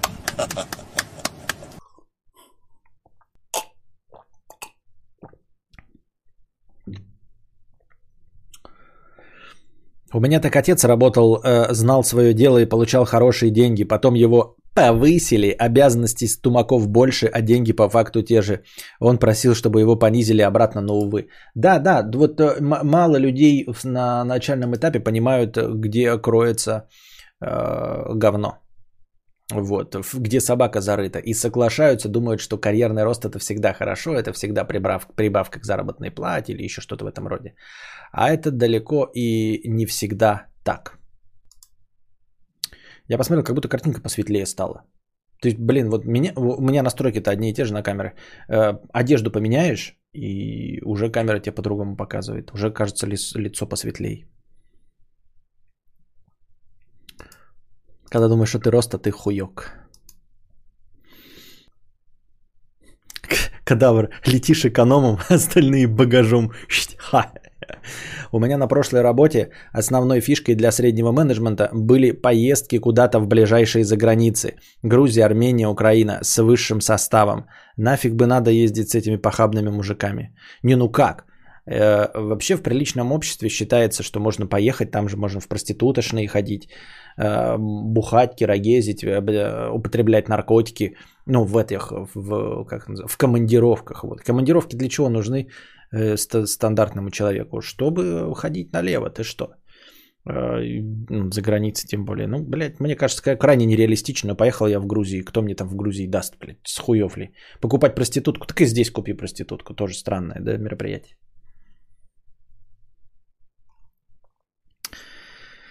Вот такие дела, дорогие друзья. Я не знаю, а вам не видно мой ноутбук, да? Не видно, короче, там на ноутбуке лежит этот э, чеки. Я вытащил свои чеки и решил, эм, дошел до конца донатов. А, решил, значит, внести все свои чеки и посмотреть, сколько у меня тратится на бензин и на обслуживание тачки. Как я вам уже говорил, по-моему, в вчерашнем стриме, основная задача это увидеть, насколько на самом деле автомобиль это неэкономная залупа. Вот. И конкретно не экономен мой автомобиль Volkswagen Polo Sedan, который э, ну, преподносится как вот, низший класс, на который тратятся копейки. Это все вранье. Ну и, короче, чеков на самом деле у меня дофигища. Я пока внес в Excel только за год, но ровно за год. Вот. Э, Чеки по заправкам. Видно, как у меня повышалась скидка с 2,5%, потом стало 3, потом и сейчас у меня 3, 3,5, сейчас 4. Вот. И, значит, эм, что я хотел сказать? Во-первых, чеки э, хорошо э, прослеживается, как они выцветают. Вы все об этом знали, да? Что э, вот эти вот распечатанные чеки, они выцветают. И не стоит брать какую-нибудь дорогую технику с дополнительной гарантией 3 года, потому что вы вполне возможно через 2 года не сможете доказать, что у вас есть чек, потому что в нем ничего не будет написано. Вот, э, где-то от апреля месяца, уже я заметил, да, уже очень-очень плохо читается. Еле-еле я читаю чеки за декабрь прошлого года. Вот, соответственно, с двухлетние чеки, я, скорее всего, когда дойду до конца чеков, я их попытаюсь вбить, я не смогу просто последние чеки прочитать. Вот и все. Потому что я вот уже за декабрь еле-еле читаю 2019 года. Это во-первых. А Во-вторых, значит, я попытался все в приложениях внести. В приложениях такая жопа, дорогие друзья, э, по ведению расходов э, на автомобиль. Значит, эм, в некоторых непонятно, где начальные данные ввести. То есть, сколько было на начало у меня бензина, сколько у меня было на начало пробег, сколько это какая-то полная дресня написано. Нашел одно приложение, в котором вроде бы более или менее понятно, там нет начальных данных, но есть вот первая заправка, и ты пишешь, типа, такой-то пробег на этой заправке, столько-то залил, и столько у тебя осталось в баке после заправки. Поскольку у меня есть приложение, которое показывает, сколько у меня в баке, то есть я, ну, обычно у многих людей ты не знаешь, ты залил в баке, если он не полный, то хрен его знает сколько там, да? Но у меня показывает приложение, это вот это у меня иммобилайзер, который э, с э, сигнализацией. Он подключен к данным э, автомобиля и показывает, сколько объем топлива. Так вот, приблизительно. Так вот. Эм, и в этом приложении, вроде бы, которое я выбрал, вроде бы все неплохо, но... Эм, нельзя внести э, заправку без одометра, то есть нельзя внести без пробега. И у меня куча чеков, но пробега-то в них нет, понимаете? И я не могу проследить. Я-то думал, я внесу там что-нибудь, может быть, э, примерно по датам помогу посмотреть. У меня же есть этот... Эм, обслуживание, а когда обслуживание проходишь, они записывают твой пробег. То есть я мог бы чеки все внести, а потом в одну какую-нибудь дату э, въебнуть пробег.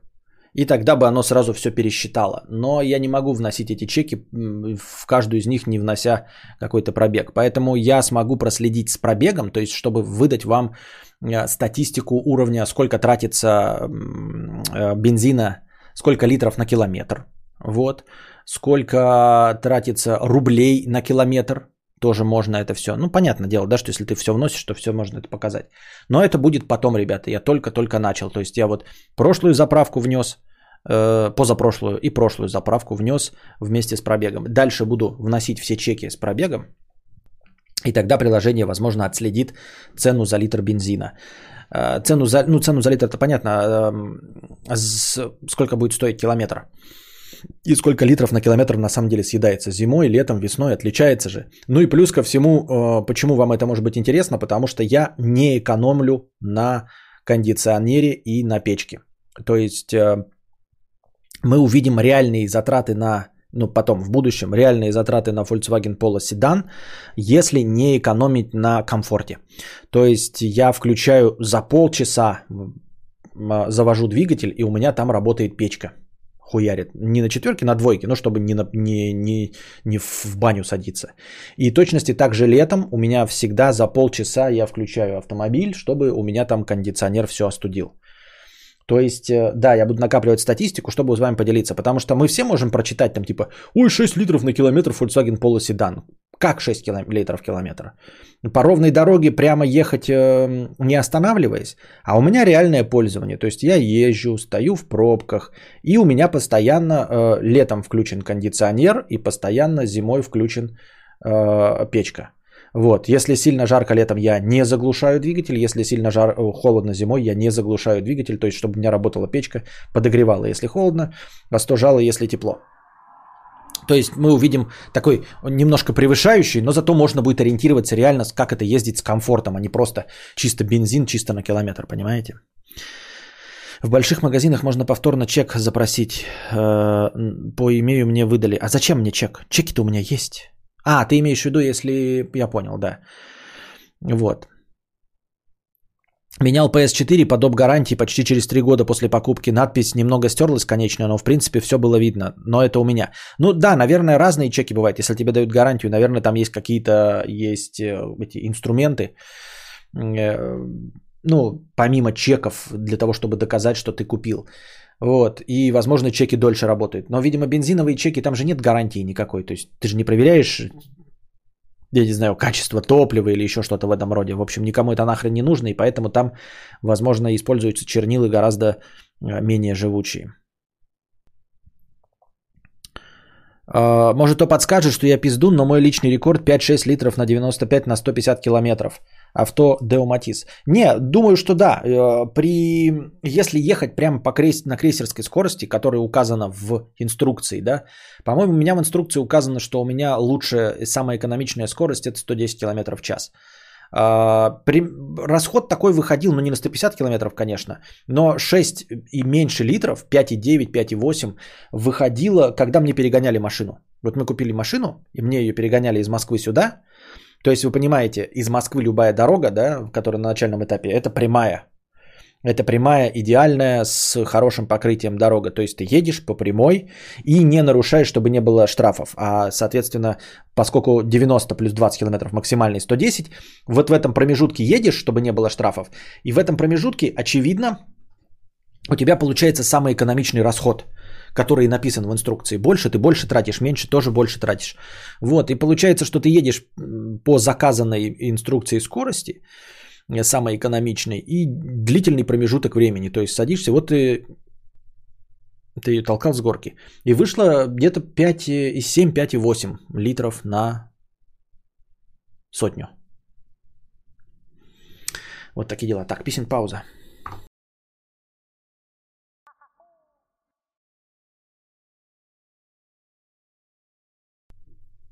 Так, ну и короче, ввел я все а, свои а, данные за год. Ну, то есть я заправился вот 2 декабря 2020 года, да, и вводил все чеки э, в обратном порядке до 3 декабря 2019 года. Ну и как вы думаете, сколько я потратил на бензин за год? Ваши ставки, дорогие друзья. Не знаю, в чем состоит игра. Я все время заправляюсь примерно по 30 литров. Ну, почти всегда стараюсь по 30, но иногда есть отклонения. Там чуть больше проехал 35, наливаю. Вот один раз 15 наливал, а все остальное по 30 литров наливаю. Вот, заодно можно будет проследить и цену. Но это потом. За год. 200 тысяч, ты что, гонишь 200 тысяч на бензин? Я не знаю, не за год.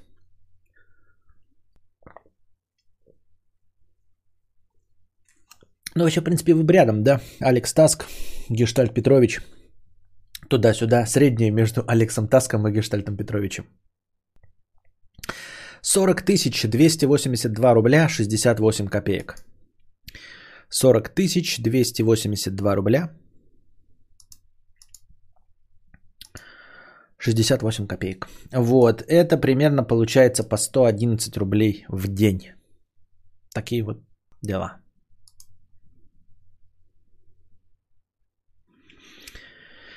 Две тысячи рублей в месяц примерно. Не знаю, это без калькулятора я так не посчитаю. 111... Ну вот и сами думайте. 40 тысяч Делим на 12, ой, блядь, на 12. По 3333. По 3333 рубля в месяц.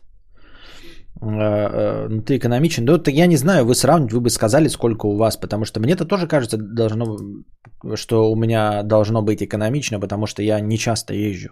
Ну, прям скажем, не часто. А если езжу там в магазин, да, то это прям в ближайший. Ну, то есть на деревне это километра три туда, три обратно. Вот. Живешь непосредственно, брат, да. Ну так это не сильно дороже, дороже проездного. Ну вот 111 э, рублей в сутки получается. Но это в среднем, опять-таки, да, не считается. Потому что скорее я раз в неделю выйду и поеду по нескольким местам и накатаю там километров, я не знаю, 40, 50, может быть, да. А, а все остальные дни сижу на жопе ровно дома. Mazda 3 2 литра, 10 тысяч в месяц и выше. Ну, может быть, ты на работу ездишь каждый день, я не знаю. Костя, у меня 45к в 3 месяца выходит. Ну вот, вот и считайте, 40 282 рубля за год. А, чеки непропущенных там нет, потому что там примерно получается где-то я 3 раза а, в месяц заправляюсь. Но там не 3 раза в месяц, скорее, скорее не 3 раза в месяц, скорее 5 раз в 2 месяца, где-то так я заправляюсь.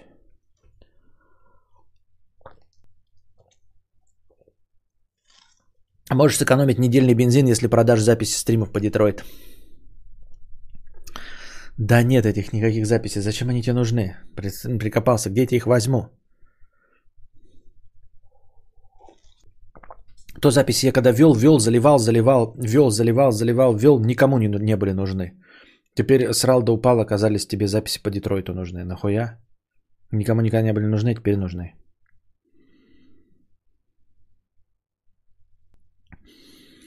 Теперь-то понятно, почему они платно не подписываются. Все время на, все на бензин. Ксения, ровно тысячу в неделю. У тебя ровно тысячу в неделю? А, у меня 40 недель, ты имеешь в виду? 40 тысяч в неделю.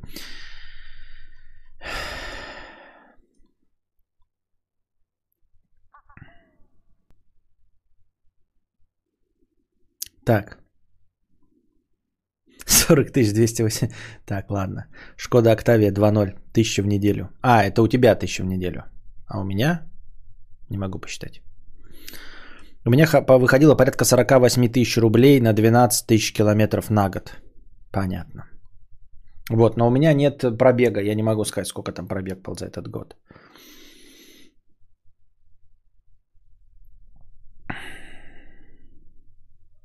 И так, главное, все знают, да, вот тысячи вот на неделю, вон кто-то 48, 10 тысяч в месяц. То есть вы все ведете эту статистику. И я первый э, дурачок, который только сейчас об этом задумался. Все остальные давным-давно эту стату ведут? Записи у Делакруа может есть. Он куркуль. Что такое куркуль? И почему у него должны быть записи, если он куркуль? Он куркуль.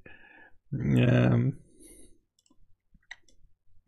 У меня так отец работал 50 рублей. Думал, что его ждет карьерный рост, но его ждало пианино и хуёк, чтобы ходить налево в Грузии.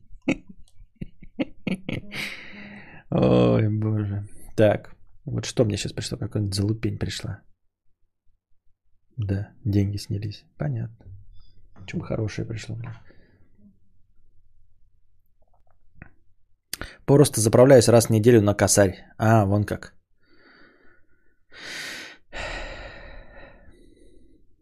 Фокус 1.6, 10 литров на 100 километров. Езжу нечасто, э, две с половиной тысячи в месяц. Да что, блядь, происходит нахуй? Что мне... Да автоматический платеж, три смс присылает, блядь.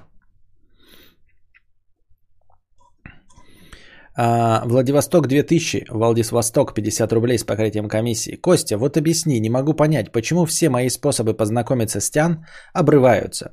В этом году знакомлюсь с Тян, та отвечает взаимностью, пишет сама мне, а как предлагаю встретиться, не может. Потом знакомлюсь в группе с красоткой и бац, заболеваю короной. Она думает, я ее отшиваю и блокает. Как быть?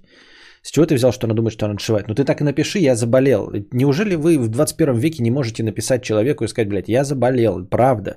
Я очень хочу с тобой встретиться. Прям мечтаю всей душой, но я заболел. И фотку градусника, где у тебя 37,1. Я понять не могу. Ее, если после этого тебя блокают, то она на самом деле не хотела с тобой встречаться. Я не знаю. Почему так происходит? Да не почему. Просто не почему и все. Нет никакой связи. Ты э, выдал для примера два случая.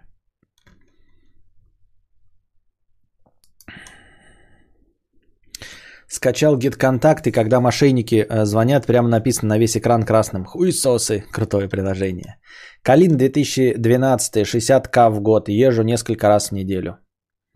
Вот тут еще, наверное, надо еще говорить про типа в каком городе вы живете. Ну, то есть, есть подозрение, что вот миллионник, например, э, город по, тупо больше по размеру, и, соответственно, например, там, где я до Ашана заезжаю, доезжаю за 14 километров, хоть и в деревне живу, вы можете доезжать там за 20 километров, да, например. А если мы уж говорим о какой-нибудь Москве, то вроде бы все в доступе, а с другой стороны, до, до куда угодно ехать 40 километров, да? То есть еще имеет значение и город, в котором вы живете по размеру. Все просто, чел, просто у них много вариантов, и ты не на первом месте, пишет Ксения К. Вот. Но это не, не говорит о том, что ты плохой или уродливый, просто, ну, неудача и все. А, тем более, если бы речь шла о тысяче попыток, да, и у тебя все тысячи неудачных, тогда хуй бы с ним, мы, мы еще могли говорить, что ты действительно уродливый ублюдок. А когда у тебя всего две попытки, да, даже 40 попыток будет ни о чем не говорить. Будет просто говорить о том, что ты неудачник. Ну, в смысле, в, плане знакомства. Рубль на километр 50 рублей с покрытием комиссии. Да что ты, черт побери, такое несешь? Чисто бензин, чисто километр. На бензиновые чики никогда нет гарантии. Какая гарантия? Авто Деуматис. Лучшая скорость, когда 5 и 8. В этом же промежутке очевидно. Что? Что? Ой, блядь, какой хуйню мне какой-то пишите, блядь, на, забирай, не буду сейчас говорить. Какую-то хуйню, блядь. Я не говорю хуйню. Ну, или шлешь дикпики вместо приветствия. Так, а что, это не очень, да? 40 282 рубля. 50 рублей с покрытием комиссии. Это 50 рублей без покрытия комиссии. Между прочим, каждый день на работу. Три раза в месяц. Скорее 3, 5, 2 раза в месяц. Что-то два последних доната просто умственно отсталых, дико умственно отсталых, просто дегенератских. В целом. Непонятно, про что люди говорят. А... В чем смысл дикпиков в 2020 у всех член есть? А, сначала Костя говорит, что если к тебе никто не подкатывает, ты урод. Сейчас, что даже 40 отшиваний раз ничего не значит и все нормально. У меня снова появилась надежда. Спасибо за дофаминовые качели. Нет, то, что к тебе не подкатывает, это значит, что ты урод. Но тут же говорится про его подкаты, про сам он подкатывает. Вот ко мне никто никогда не подкатывал за всю мою жизнь, да? Это значит, что я урод. Но, тем не менее, я, ваш покорный слуга, женат, как каким-то образом, да, умудрился. Так что то, что ты урод, это просто ничего не отменяет и все. Ну, в целом картину мира не портит. Понимаешь? Урод. Так. Скажите дофаминовым качелям, что я накатался. Значит, прочитал я очень э, печаль... Ну как? Нет, не очень. Ну, в общем, что? Нет, ну подождите. Как вы там говорили, у меня хороший словарный запас, да? Умею говорить. Умею, могу. Молодец. Владею словом. Прочитаем статью про э, такая, как это называется, компиляция из интервью э, того самого Бою Александрова, который недавно умер. Э, сырки Бою Александров. Вот. Кто-то взял, много и больших интервью не давал, типа чтобы что, зачем и почему, да. А я его прочитал, не знаю, читать ли вам все или просто пересказать парочку моментов. В общем, как обычно, у предпринимателей интересуются исключительно тем, а, как он заработал деньги. То есть, ну, истории успеха. Вот. Ну, а естественно, а что еще больше спрашивать? Если музыканты спрашивают о творческих планах и новых альбомах, то предпринимателя нужно спрашивать о творческих, что правильно, успехах. Ой, о предпринимательстве. Вот. Значит, такая вот выжимка. Бою Александров это вот делает сырки, их там, значит, более 56 видов. Начинали они чуть ли не с одного, э, просто сырка, сыра с изюмом, э, творожной массы. Но теперь они занимают огромную часть рынка. Где-то он там, значит, говорил, что на самом деле сыр не сильно популярен э, в других странах, поэтому по большей части э, он снабжает им только русскоязычное население. Но это не мешает ему эм, э, иметь свою нишу, то есть занимать свою нишу на международном рынке, потому что ну, везде есть русскоязычное сообщество. А, в центре вот Америки, там где Брайтон-Бич, там где-то плюс-минус э, вот в этой окружности трех штатов обитает 3 миллиона русских. И это один из его, между прочим, основных рынков. Вот. Значит, самое интересное, да, его истории, которые он рассказывает, которые с ним происходили, он говорит, что сначала был в детстве закомплексованным, все дела, а потом, значит, э, начал э, проявлять себя. И вот уже в какой там 7 лет или во сколько-то, в очень малом возрасте стал председателем э, отряда пионеров. Ну, не председателем, а как это, вожак. В общем, не суть. И они три раза подряд занимали э, первое место по сбору металлолома. И история по сбору металлолома заключается вот в чем. Все три раза они... Смотрите, э, в 7 лет я стал руководителем пионерского отряда, и трижды мы были победителями общешкольного конкурса по сбору металлолома. Первая победа случилась во время ремонта водяной колонки недалеко от дома. Рабочие сняли эту колонку, положили ее в сторону и занялись ремонтом трубопровода. На перерыве мы с одноклассниками стащили, я перевожу на русский язык, спиздили, эту колонку и отнесли на школьный двор. Во второй год мы победили тоже не совсем честным способом. Напротив нашей школы стояло трамвайное депо, и если вы не знаете, трамвай раньше останавливали при помощи таких чугунных башмаков, которые кладут на рельсы. Ну и мы с отрядом навели порядок в депо, собрали все чугунные башмаки, перевожу на русский, спиздили все чугунные башмаки. Уж не знаю, что там стало с трамваями. На третий, последний год мы пошли на стройку, Раньше противовесы для кранов делали из чугунных блоков по 200-300 килограмм каждый. И мы всем отрядом обвязывали эти блоки канатами и тащили их на школьный двор. Перевожу на русский. Мы пиздили э, всем отрядом э, эти блоки и тащили их на школьный двор. На шестом противовесе нас поймали и меня больше никогда не допускали до сбора металлолома. Это история из детства. Вот. Потом, значит, когда он работал на корабле, у него было образование медика, он э, работал на корабле медиком, как я понял, и вот они еще в советские времена ездили в Японию, а, рассказывают историю, спустились они, значит, э, ну, по набережной погулять в Японии, и зашли в магазин, хотели купить себе, ну или посмотреть там шмотки, чтобы принарядиться при, на тё, для телочек. Вот, к нам спустился хозяин Япошка и сказал, нет, нет, нет, вы русские, у вас никогда нет денег, уходите из моего магазина. И нас прогнали. Э, как так? Нас представители великой страны, которая к тому же победила Японию. Это была страшная обида. За страну, за себя, за унижение, которое я испытал, проходя со своими копейками по дорогим местам. Это подтолкнуло меня заняться бизнесом, чтобы повысить свою самооценку. Я тогда дал себе слово. Ну, сука, я когда-нибудь разбогатею, выкуплю дом этого епошки и выгоню его на улицу. Вот. В итоге он, конечно, разбогател, но когда приехал, магазина Япошки уже не существовало, а там стоял торговый центр.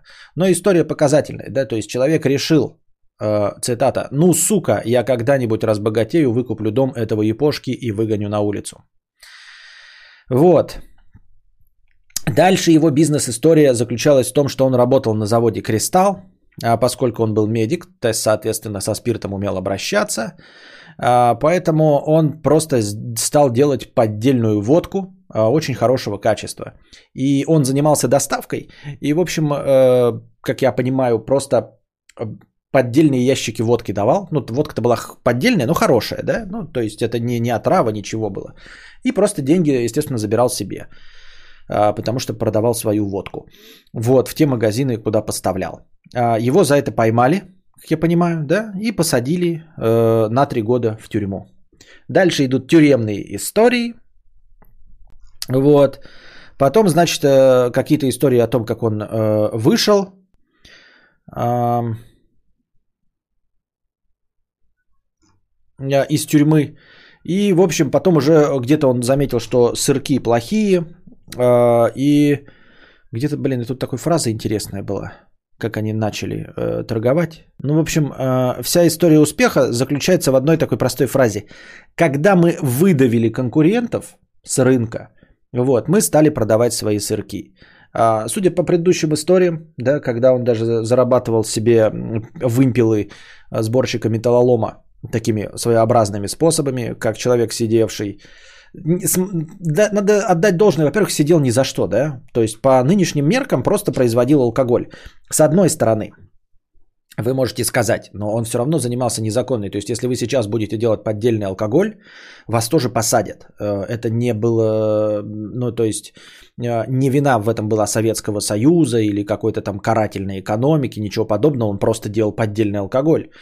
А, и его бы даже за поддельный алкоголь и сейчас бы осудили. Но другое дело, что он не мог этим заняться на законном основании, понимаете? То есть он мог просто работать на каком-нибудь заводе по производству алкоголя, а свой завод открыть он не мог, э, потому что ну, Советский Союз был. То есть, по сути дела, он просто занимался незаконным предпринимательством. Его за это посадили. Его посадили за незаконное предпринимательство, а не за то, что он занимался подделкой алкоголя, понимаете?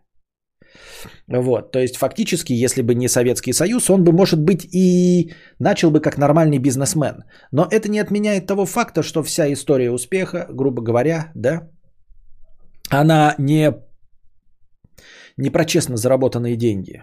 Вот. Не на пустом месте, не предпринимательство это. Можно сказать, если имеете эм, в виду под словом предпринимательство просто хитрожопость и расторопность, в принципе, предпринимательство, оно же не обозначает деньги, да? Если по-честному. Это предприимчивость. То есть, как бы формально, формально человек, э, накруживший э, палету кирпичей, предпринял какие-то действия и накружил. То есть своровал, обхитрил, обманул, но привез тебе палету кирпичей. Он предприниматель? Если мы будем э, смотреть чисто с точки зрения языка, формально он предприниматель. Он предпринял какие-то действия, вот, но получил. Но у нас в большинстве случаев под словом предприниматель имеется в виду исключительно человек, ведущий бизнес. А это не, не бизнес, это наебизнес. Я не обвиняю ни в коем случае Бою Александрова, я имею в виду вообще в целом, да. Как бы картина мира такая, что а, миллионерами, миллиардерами, возможно, я ни за что не отвечаю, но как бы люди занимаются наебизнесом. А, Там даже внизу в комментариях написано, что кто-то Рокфеллер, что ли, сказал, что э, честно заработанных миллионов не бывает. э, И я могу отчитаться за абсолютно каждый, каждый миллион в своем состоянии, кроме первого. Вот.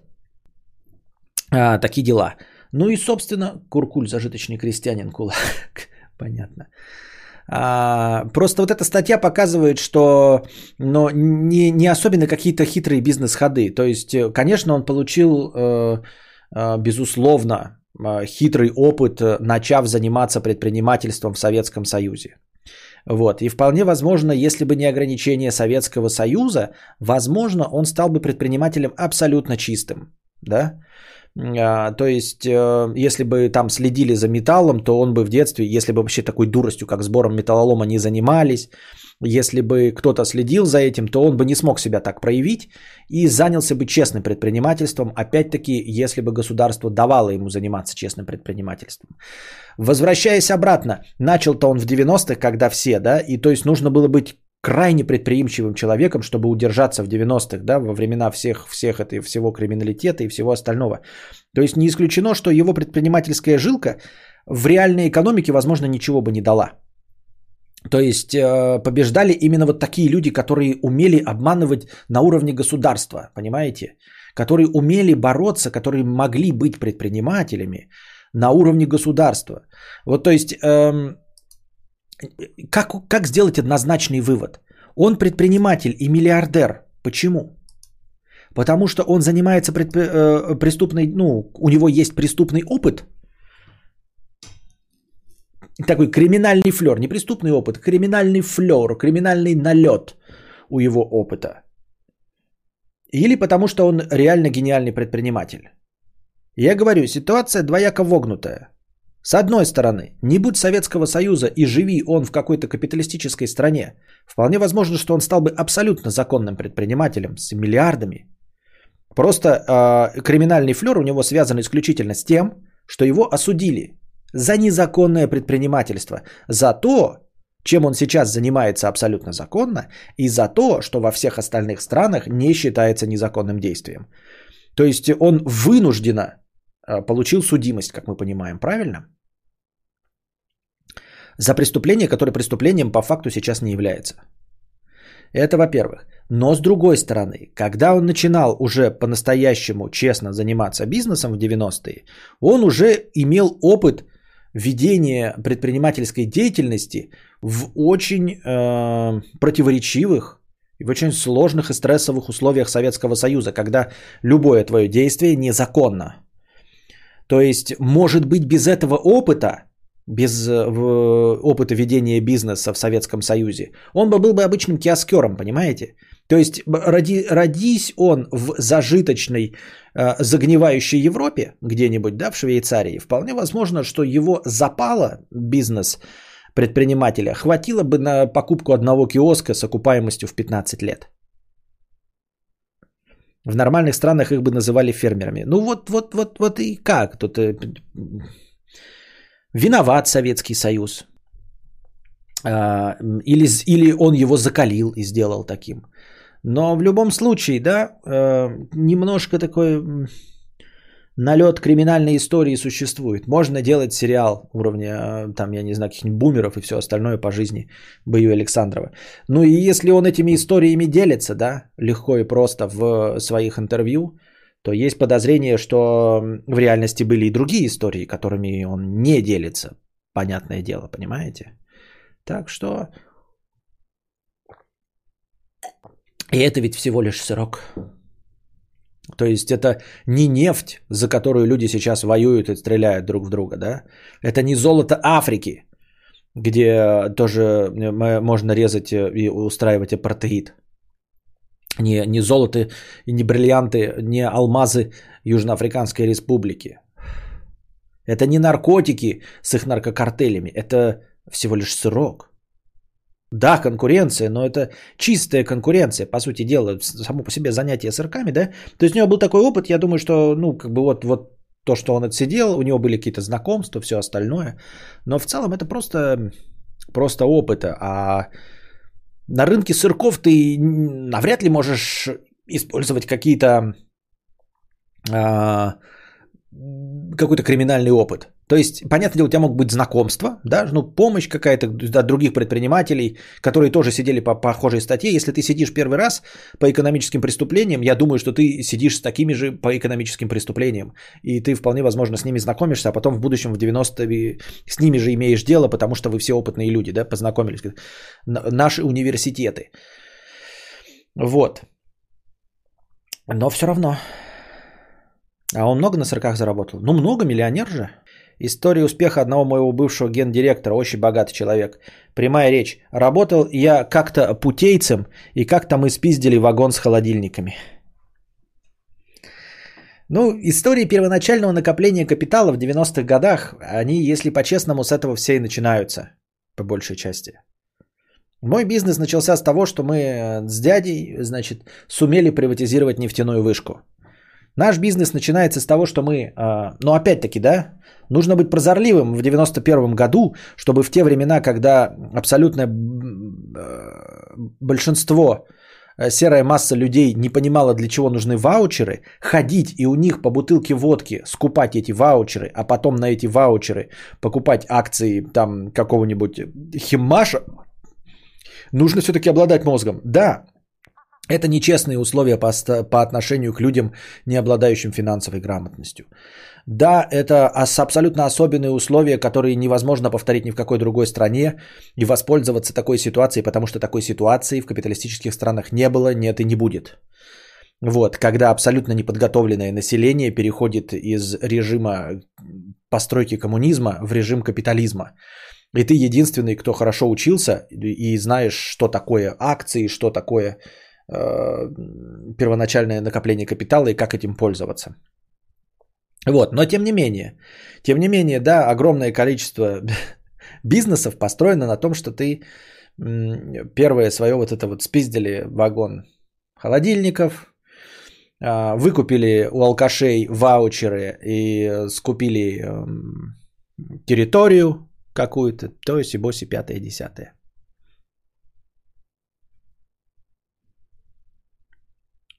А где такому учили? Я думаю, что этому учили просто в, на экономистах, на нормальных экономистах, где-нибудь в МГИМО и МГУ, э, э, на экономических факультетах рассказывали, что такое не политическая экономия, не только политическая экономия, да, и история партии, но также рассказывали о капиталистической экономике, и там можно было это знание почерпнуть.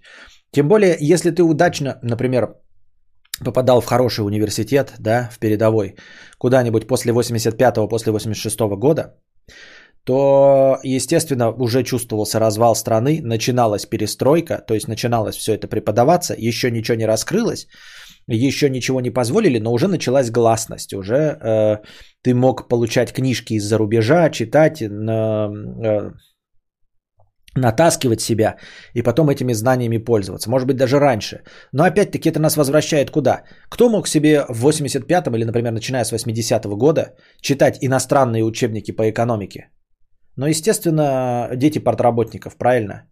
Партийной номенклатуры. Так и получалось. То есть, по большей части, если мы не будем показывать пальцами, да, посмотрим на каких-нибудь людей и спросим, а кто их папа, то сейчас окажется, что их папа кто? Никто.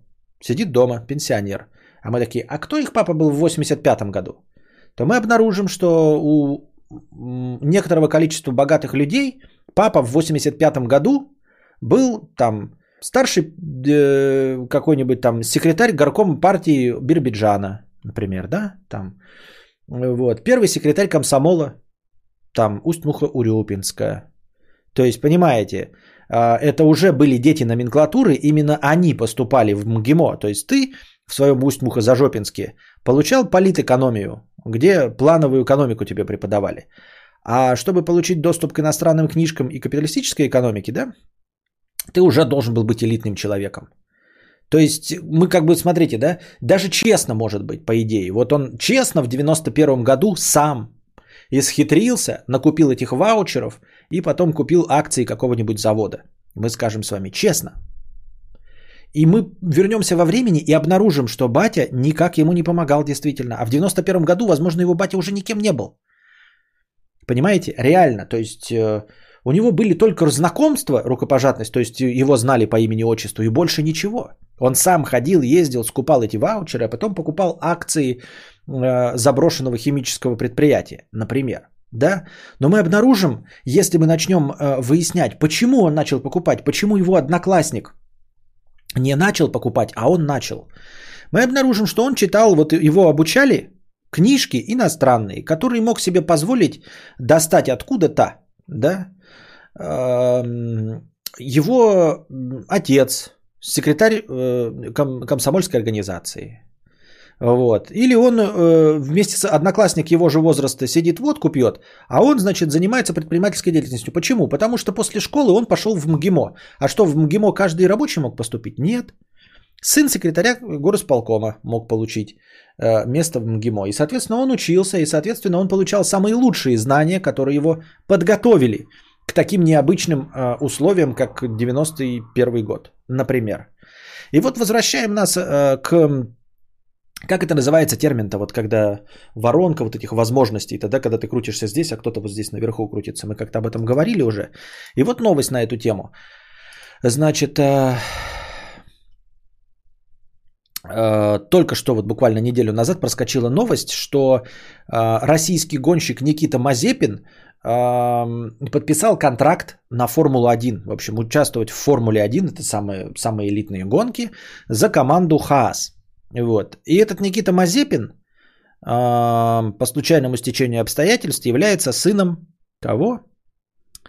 А, сыном основного владельца и председателя совета директоров Объединенной химической компании «Уралхим», вот. И состояние этого отца, Никиты Мазепина, составляет 1,3 миллиарда долларов. Вот. Завидуем ли мы? Естественно, завидуем. Ну, как бы просто обычной черной завистью, как э, нищий. Но суть в чем? Он э, заработал себе место в Формуле 1. Там, ну и не статья, а вот заметка тут написана как же называется, сын олигарха ответил на попытки связать его попадание в Формулу-1 с отцом. Российский гонщик Никита Мазепин, выступающий за команду ХАС в Формуле-1, э, говорит, мой отец успешный, целеустремленный человек. Есть разочарование от того, что люди связывают мои успехи с деньгами отца. Но я уверен в себе, заявил Мазепин-младший. Э, я с ним полностью согласен, вообще-то, да, честно. Формально а, навряд ли отец в этом как-то участвовал, потому что вы не можете купить место в Формуле 1 в команде. Ну, все команды это рекламные команды, да, то есть они зарабатывают деньги на рекламе. Они зарабатывают и так миллиарды, и им нужны победы. А, никто не покупает там места, это не договорной матч, это, это какой-то бред, понимаете? С другой стороны, у нас масса миллиардеров, вот, а за всю историю Формулы-1 наших гонщиков было трое. И вот этот вот Никита Мазепин третий. То есть он идет не просто, знаете, с улицы его взяли. Он там идет по повышению. Сначала какие-то Формулы 300, Формулы 200, потом вот сейчас Формула 2. Он был и перешел, его заметили, он хорош, и перешел в Формулу 1. Вот. А если проблема была в деньгах, у нас миллиардеров хоть жопой жуй. Но никто не покупал себе места в Формуле 1. Это бред, понимаете? Потому что их купить там нельзя. Э, устроил сына в Формулу-1, все понятно. Э, это не тот вид бизнеса, это даже не покупка матча. Это просто что? И что? И там и миллиарды не заработаешь, миллионы. То есть гонщиком уровня Шумахера, да, ты заработаешь какие-то вшивые миллионы рублей, миллионы долларов, когда у него уже, у отца 1,3 миллиарда. Это абсолютно бессмысленное занятие. Легче было сделать из него рэпера какого-нибудь, да? Вот. Но это возвращает нас к чему, ребята? А, он говорит, что деньги отца никакой роли не играли. Они, конечно, не играли. Он ни с кем не разговаривал, ни с кем не рукопожатность. Я думаю, что даже э, знакомство с, я не знаю, с директором команды Хаас по этой Формуле-1 никак бы ему не помогло, потому что брали действительно гонщика. Но вопрос в возможностях. Никто из вас не может с детства участвовать в гонках. Понимаете? Я съездил в Белгороде э, в, на этот, как его, на картодром, покататься на картах. Вот, съездили мы и прокатились два раза. 600 рублей 10 минут стоит. 600 рублей, ребята, 10 минут. Это скорость почти моего счетчика, ребята. Почти моего счетчика скорость. 600 рублей за 10 минут. Мы проездили два, э, ну, две сессии по 10 минут. 1200 рублей, как с куста. Понимаете? И это э, развлечение вот уровня картинг. Не, ничего плохого, это прекрасно, мне очень понравилось. Ну вот картинг, да? И вот вы начинаете... Вот я хочу сейчас, блядь, ребята, поучаствовать, начать карьеру э, э, гонщика в ралли. Ну вы представляете, что я не могу ничего, понимаете? Мне нужно ну, автомобили и все остальное. Вот, и поэтому, да, он ему не помогал, никаких взяток ни в коем случае не давал, ни с кем не договаривался. Но когда его маленький сын сказал, я хочу заняться гонками, он его пошел и отдал ну, вот, в школу гонщиков куда-то там, да, купил ему машину. Естественно, не Формула-1, там не за миллионы долларов, но он ему купил машину и снял ему этот, э, я не знаю, э, трассу, на которую он мог кататься. Как это называется? Вы ну, в Москве же можно типа на Ламборджини где-то покататься по треку. Вот. Трек вы э, арендуете. Скорее всего, арендовать трек на себя на одного, да, чтобы тебе никто не мешал, наверное, стоит изрядных денег, правильно? Я не говорю, что он один ездил, может быть, даже совместно там со всеми там соревновался, но тренеры, все, это и есть возможности, ребята. И вот у него эти возможности благодаря заработку отца были. Конечно, у него эти возможности были, даже если бы у него отец был предприниматель средней руки. Вообще, даже не о миллионах долларов могла идти речь, а о миллионах рублей – Например, да, у его отца могло быть 50 миллионов рублей. Предприниматель хороший, сам ездит на джипе Гранд Чироки, а может быть даже на Тесле. И он бы ему позволил заниматься таким и действительно помогал бы. Э, но понимаете, это все равно нужно иметь, быть предпринимателем на уровне 50 миллионов рублей. Понимаете? Я, к сожалению, я очень бы хотел, но давайте смотреть правде в глаза. Я не смогу сделать из Костика э, чемпиона по керлингу. Вот по керлингу я не могу. Но у меня нет денег, чтобы сделать его чемпионом по керлингу. Ну нет, никак. Ну потому что, смотрите, вот в Белгороде керлинга нет. Если он скажет, я хочу вот заняться керлингом, это нужно переезжать в Санкт-Петербург, и там, наверное, какая-нибудь одна площадка есть, и платить огромные деньги за курсы керлинга, и тренера нанимать по керлингу, это, наверное, будет влетать в огромную копейку, блядь. Ебаных денег будет стоить. Просто попытка ребенка заняться керлингом. А если он захочет заняться э, автогонками? Понимаете? Если он захочет заняться гонками, я не смогу ему позволить заняться гонками, потому что ну, у меня нет денег, чтобы заняться ему гонкой. Я могу, вот сейчас моего дохода хватит, чтобы ему заняться теннисом, например. И то, ну, если я не знаю, есть тут у нас тренеры хорошие или нет, да, там, например, фигурным катанием, э, у нас так, так катки есть, хоккеем могу позволить ему заняться, да, может быть, футболом, я не знаю, тоже, если его увидят, заметят футбол. Ну, что-то вот такое, понимаете? Керлинг уже недоступен. Автогонки недоступны. И поэтому, э, если быть абсолютно честными, то, конечно, деньги отца играют роль. Но вот в какой мере? Из этих 1,3 миллиарда, скорее всего, играют 0 миллионов 50 рублей. Сыграли роль э, в его становлении как гонщика. Дальше он там стал, сам стал зарабатывать, и все остальное. То есть он мог позволить себе жить там, где есть э, трек, э, мог позволить себе автомобиль, да, мог позволить себе тренера, мог позволить себе тренироваться. То есть там, где ты как дурак, блядь, учишься, э, потому что тебе нужно приобрести нормальную профессию, он мог э, посвятить всего себя исключительно гонкам. Это и есть те самые возможности денег.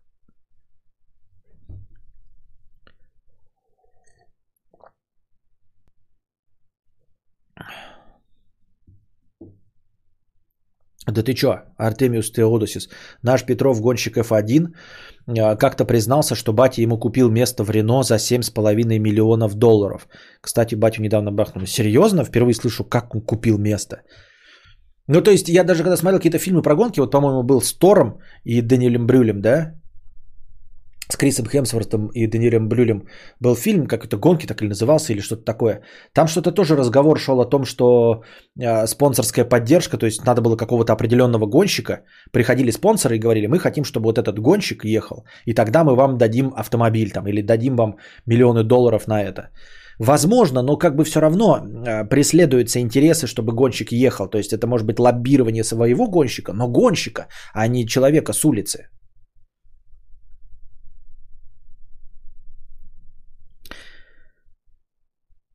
Деньги дали возможность. Заслуги Мазепина это действительно его заслуги.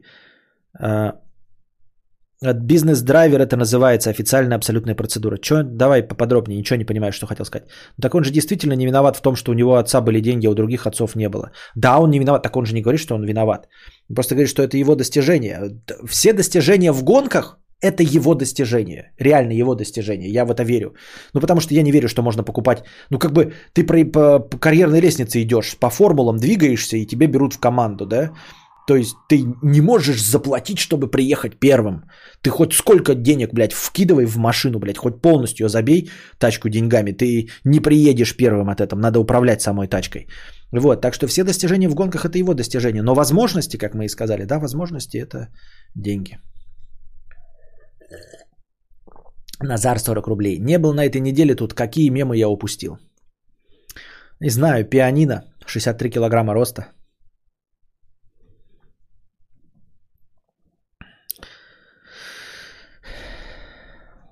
Это старый разговор про бизнес в гараже в Кремниевой долине. У нас нет такого гаража.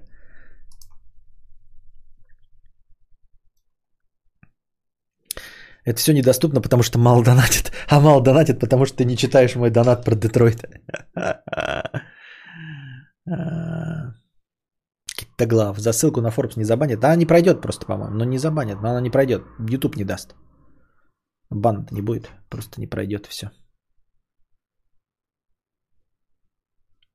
Дофаминовые качели 50 рублей с покрытием комиссии. Просто ты урод. Спасибо за покрытие комиссии. Спасибо. Иван Петров, 50 рублей. Кость, если выйдут в топ-50 донаторы или стану спонсором, есть шанс получить от тебя запись стримов по Детройт? Да их нет. Просрал момент, узнал об игре уже после. Теперь кусаю локти. По скриптум Бушкачка, букашка очень секозная. Нет у меня записей Детройта. Что ты пристал-то ко мне? Где их, их возьму-то? Высру-то их тебе где? Стримы по Детройту. Если их нет.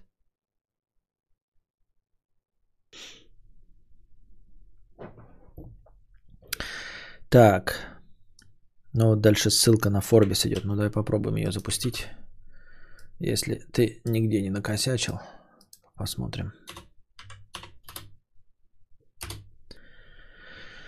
А...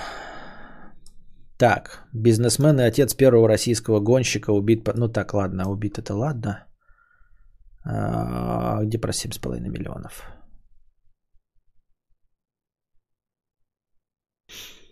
Кроме того, предприниматель, отец первого российского гонщика Формулы-1 Виталия Петрова, гонщик рассказывал, что деньги на покупку места пилота ему дал именно отец. Сам Петров-старший отмечал, что взял 7,5 миллионов фунтов в кредит, воспользовавшись знакомством с председателем совета директоров одного из питерских банков. И этого хватило на оплату первой кон- части контракта. На машинах команды Renault Формула-1 Team – за такую, за которую выступал пилот, даже был изображен логотип Выборгского судостроительного завода. Акционеры завода помогли найти средства на поддержку Петрова, поручившись перед банком Сан... В качестве благодарности я решил нанести логотип э, Выборгского судостроительного завода на машине команды. Бывший менеджер Виталия Петрова Оксана Косаченко говорила Forbes, что благодарна людям, которые поверили и просто дали денег в самом начале карьеры Петрова. Это знакомые отца Петрова, питерские меценаты. Все они вложили колоссальные суммы. Первые два года выступлений в Формуле-1 пилота поддерживал... Ну, короче, вот вам история успеха, дорогие друзья. Я не знал, что можно. Оказывается, тут, тут пишут... Forbes пишет, что можно купить места. Формула-1 за свой счет, вот в коммерсанте написано.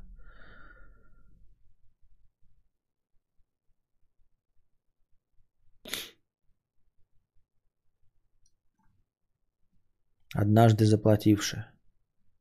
Попытки обеспечить участие в чемпионате мира Формулы-1 российского гонщика предпринимались довольно давно. Проблема была в том, что осуществляли эти попытки сами же пилоты-энтузиасты, не имевшие поддержки серьезных бизнес-структур.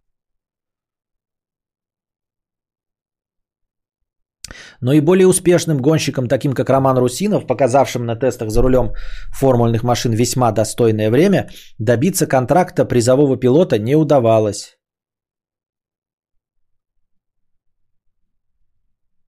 Мидланд вообще выступал под российским флагом, руководство команды неоднократно заявляло о стремлении посадить за руль российского гонщика, но дальше слов дело не пошло. Проблема была отнюдь не в том, что в огромной стране невозможно было найти пилотов, способных справиться с машиной Формулы-1. Вопрос был скорее в отсутствии этих пилотов-спонсоров, которые могли бы купить им место в команде. А цена места напрямую зависит от уровня конюшни. Но в любом случае дешевле 1 миллиона за гонку предложений на рынке практически не бывает. Нихуя себе, 1 миллион евро за гонку. Надо платить, чтобы купить себе место. Это дохуя. Я думал, ты купил там э, ну, за 7,5 там год какой-то. За одну гонку 1 миллион евро. В GT3 одно время чуть ли не половина пилотов была бизнес-драйверами. Это один из самых популярных классов для непрофессиональных гонщиков. А, то есть я могу просто накопить деньги и просто участвовать, да? Я правильно понимаю? Чувак платит за право управлять болидом. Для этого пилот должен соответствовать определенным критериям и иметь нужные гоночные лицензии. Нищие команды обычно такое практикуют, но в GT3 это популярнее. А GT3 это что такое? За что это за класс? Деньги дали возможность. Так, а, я понял. А, что такое GT3? Я не, не очень шарю. Этот. И гоночные лицензии, это то есть надо какие-то минимальные а, проходить, э, как это, старты? Нифига себе, это значит, мне нужно просто набрать миллионы долларов, чтобы поучаствовать?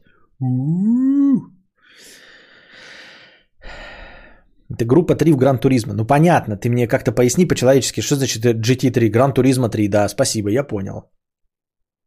Какие машины, что? По говну, по грязи, по дороге, мощность, что там? Это может и странно прозвучит, но подавляющее большинство гонщиков Формулы-1 не получают от своих команд зарплаты в том смысле, которым привыкли вкладывать в это понятие как обычные наемные работники, так и спортсмены. Ну, те же футболисты, например.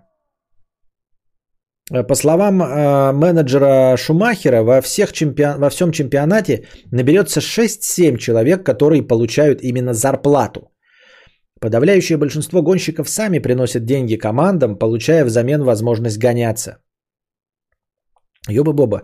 Вот что такое Формула-1. Ты сам платишь деньги, чтобы гоняться, ничего не зарабатывая еще. Ты, блядь, вбухиваешь деньги. Ебать, Ubisoft. Ой, не Ubisoft, это, блядь.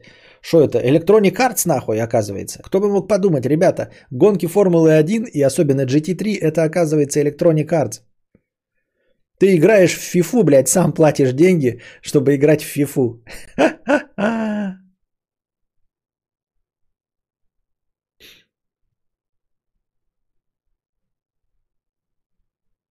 И эти жал- люди жалуются на Electronic Arts. Говорят, ой, как это, почему я должен за лутбоксы платить, за прокачку автомобилей деньги платить? Ёптать, не нравится? Давай в реальный мир, хули, участвуй в Формуле 1, там тоже так же будешь деньги платить, дурачок, блядь.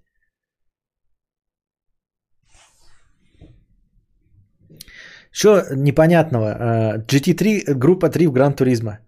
Ты меня, идиота, за кого держишь? Я спрашиваю, какие там машины? 911 Porsche Chrysler Viper такого типа участвует в GT3. Ебать, унылые гонки для миллиардеров. А... Подавляющее большинство гонщиков сами приносят деньги командам, получая взамен возможность гоняться. Как показывает практика, если уж ты однажды заплатил за место – то вынужден будешь платить это на протяжении всей своей карьеры, ответил менеджер э, Михаила Чумахера. Среди тех, кому платят именно команды, э, например, чемпион мира э, Льюис Хамилтон, ну понятно, да, уровни чемпионов мира, только на таком уровне тебе платят. Господи, напиши в интернетах GT3. Так а нафиг ты-то мне нужен тогда с тобой разговаривать, Live 34? Зачем это твои донаты читаю? В жопе. Если я могу, блядь, все сделать в гугле, то нахер ты-то мне нужен здесь? Зачем я с тобой тогда веду вообще э, беседу как осмысленным человеком, если ты мне говоришь погуглить? Погуглить я сейчас выключу стрим и буду гуглить в очко. И никакого тогда у нас интерактива не будет. Да-да-да, это как будто вы, вы мне донатите добровольные пожертвования, чтобы еще самим вести стримы. То есть тут вы мне э, донатите, чтобы я вас развлекал, а так, чтобы э, э, по-дебильному вы будете сами донатить и сами будете вести себе и развлекать. Вот уж веселье-то. А, например, чемпион мира Льюис Хэмилтон. Но и он далеко не сразу стал что-то получать. В 2008, когда его взяли в Макларен, Хэмилтон подписал контракт на символическую сумму в 1 фунт. И только после того, как он чуть не выиграл чемпионат 2008, став по ходу британской медиа-иконой, боссы Макларен рассмотрели возможность оплаты гонщику. Но история Хэмилтона должна расцениваться как частный случай. Далеко не всем спортсменам удается добиться уровня продаваемости, при котором команда, просто эксплуатируя образ пилота, может получать хороший доход. А ведь прибыль от реализации разного рода маек и кепок составляет важнейшую часть в доходах. Феррари в год продает на 700 миллионов фунтов товаров со своей символикой. Ну, кто бы мог, э, э, это, кого это может удивить? В этом заходишь в кошку Риту. Видели, сколько в кошке Рите э, это, спортивных товаров с символикой BMW? Такой думаешь, такой, блядь. Ладно, еще ты покупаешь одежду и соглашаешься с тем, что носишь рекламу этой торговой марки. Да, где у меня написано реклама торговой марки? Хуй бы с ним. Но когда ты помимо рекламы торговой марки одежды еще носишь какую-то рекламу, сам за это заплатив, это как бы тут мои полномочия все. А, товары с символикой Феррари. Ну хотя, блядь, на самом деле я такой же дурачок. Собственно, во многом за счет продаж этих кепок в условиях кризиса и падения продаж автомобилей Ferrari и э, э, показала в 2009 году прибыль превысившую 200 миллионов фунтов. Понятно, да, ребята? Всего 6,5 тысяч машин производит Ferrari. В момент кризиса она уходит в минус, но продажа кепок с символикой Ferrari позволяет им выйти в плюс на 200 миллионов фунтов. Блять, меня аж встряхнуло.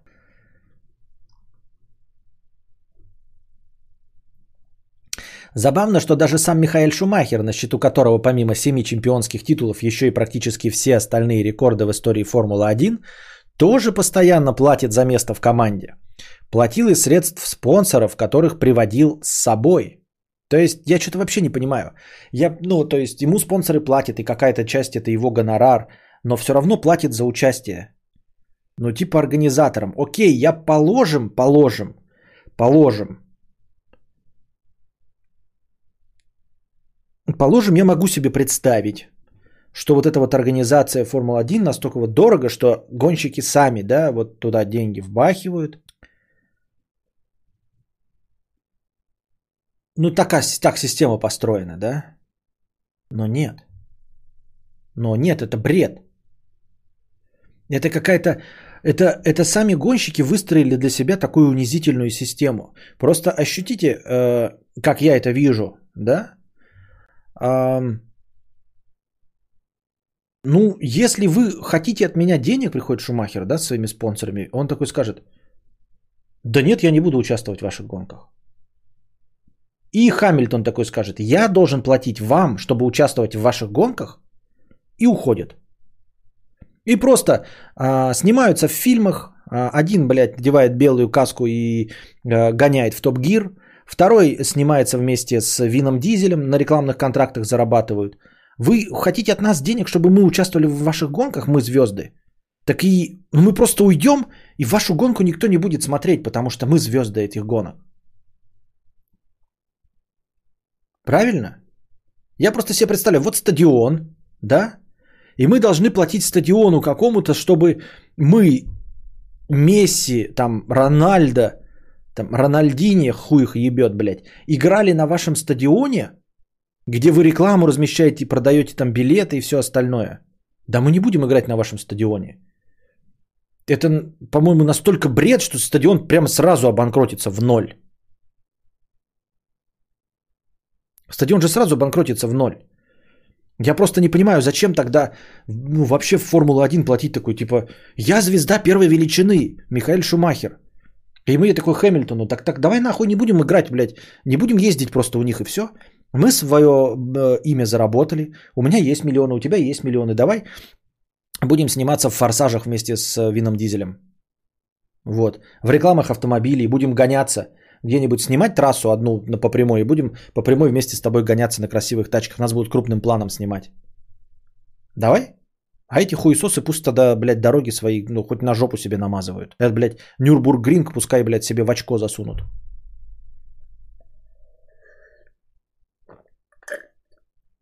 Кадавр, завтра плати нам на стриме. Ага, ага.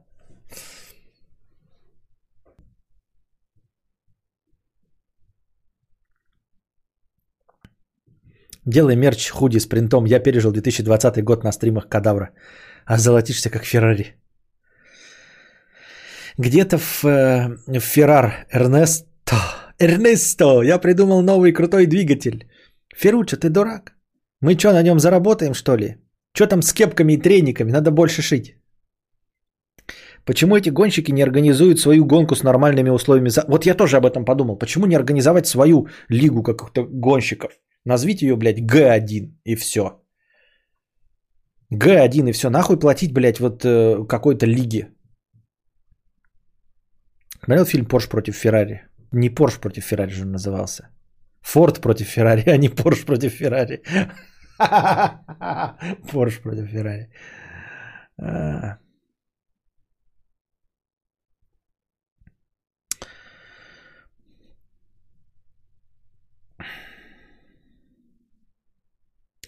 Так вот, э, забавно, что сам Михаил Шумахер постоянно платил за место в команде. Платил из средств спонсоров, которых приводил с собой. Э, спонсоры же взамен получали возможность разместить свои логотипы на машине и могли пользоваться брендом Михаил Шумахер. В случае с великим германским гонщиком основным э, его спонсором была компания Филипп Моррис, которая на протяжении многих лет спонсировала Феррари и оплачивала контракт Шумахера. То есть ты платишь производителям автомобиля. Это какой-то я вообще... Это абсолютно непостижимо. Мы сейчас раскрываем для себя... Говорили вообще на другую тему а, и раскрыли для себя как... какой-то адок в виде Феррари, в виде Формулы-1. Примечательно, что Михаил Шумахер завершил карьеру по окончании чемпионата 2006 года как раз после того, как в силу вступил запрет на рекламу табака в Формуле 1. Теперь Шумахер вернулся, но уже не в Феррари, хотя всегда и говорил, что его сердце с этой командой. Вернулся он в немецкий проект, команду именуемую Мерседес, которая была создана на базе вдруг оказавшейся э, лучшей в прошлом году Браун. В возвращении Шумахера были заинтересованы многие, включая генерального промоутера Формулы-1 Берни Эклстоуна, которому, конечно же, нужны герои, чтобы успешно продавать создаваемый продукт. Вот, вот, вот, вот он этот вопрос. То есть в возвращении Шумахера заинтересован генеральный промоутер Формулы-1, потому что они э, э, продают успешно создаваемый продукт. С какого хуя он-то платит, блядь? Если это вам надо. Человек, который придумал Формулу-1, гений, а? То есть за выход Шумахера с пенсии ему могли бы и заплатить. Ему и заплатят. Не 40 миллионов, как раньше, конечно, а только 7 миллионов. Но и эти деньги он получит не от своей команды. Это подтвердил директор спортивного подразделения. Но теперь наша политика изменилась. Пилотам мы не платим вообще ни цента. Все расходы по этой статье несут их спонсоры или же владельцы коммерческих прав Формулы-1. То есть фактически Михаил Шумахер получает деньги за имя Михаил Шумахер от спонсоров. И чтобы поддерживать себя на плаву, он вынужден платить Формуле 1. Грубо говоря, грубо говоря, Грубо говоря, это как будто бы если бы вы донатили мне да, но я, чтобы радовать вас, чтобы получать донаты от вас продолжительное время, должен был бы создавать стримы, правильно? То есть, если я перестану создавать стримы, вы перестанете мне донатить. И вот вы мне донатите, и я, чтобы держаться на плаву и получать от вас донаты, вынужден был покупать бы подписку на YouTube. То есть, если YouTube сейчас скажет, а давай-ка ты, Константин, плати, чтобы показывать свои стримы. Я-то думаю, что я создаю контент и рекламу, ну, в котором можно показывать рекламу Ютуба. Я думаю, что YouTube на мне обогащается, что я снимаю контент, в который YouTube вставляет рекламу, мне отслюнявливает 3 копейки, основные деньги за рекламу получает себе. Думаю, что у нас такая схема. А схема на, на самом деле такая. Мне YouTube с широкого барского плеча дает возможность э, торговать ебалом перед вами. И в один прекрасный момент YouTube, как Формула-1, такой говорит, вообще-то, блядь, мощности мои, так что ты мне, псина, кадавр, и плати. Я такой, блядь, ты же мне рекламу во мне показываешь, на этом зарабатываешь. Деньги плати мне, плати деньги.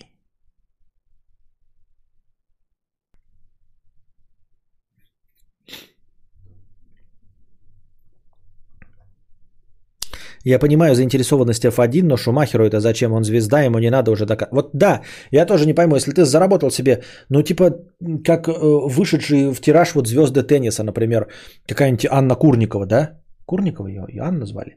Вот, она зарабатывала же сотни нефти на рекламах, хотя никогда не была на первых местах.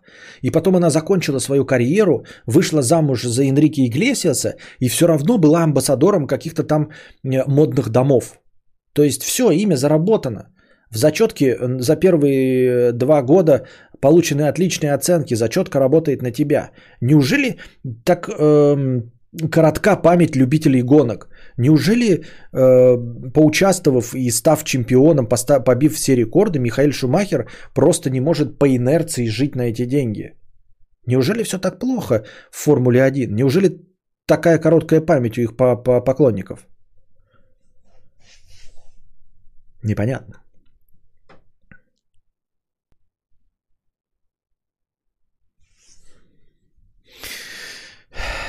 Кошмар. Кошмар. Как живут ребята? Сочувствуем гонщикам Формулы-1. Сейчас алгоритмы YouTube на тебя еще больше обидится. YouTube убыточен, кстати, именно из-за своей политики рекламной. Это может себе позволить такая корпорация, как Google. Лига меньше и хана YouTube. Мне кажется, это можно сравнить с каким-нибудь элитным гольф-клубом, для вступления в который тоже требуются большие взносы, хотя люди туда вступают чисто, чтобы почувствовать себя элитой. Но тут проблема еще в том, что, понимаешь, как если бы Шумахер, он же рекламная Харя, э, то есть как если бы элитный клуб, ты в него вступаешь, платишь деньги, а, вот. А потом везде а, в рекламе элитного клуба написано Константин Кадавр пользуется нашим элитным клубом. Вот хороший пример, кстати.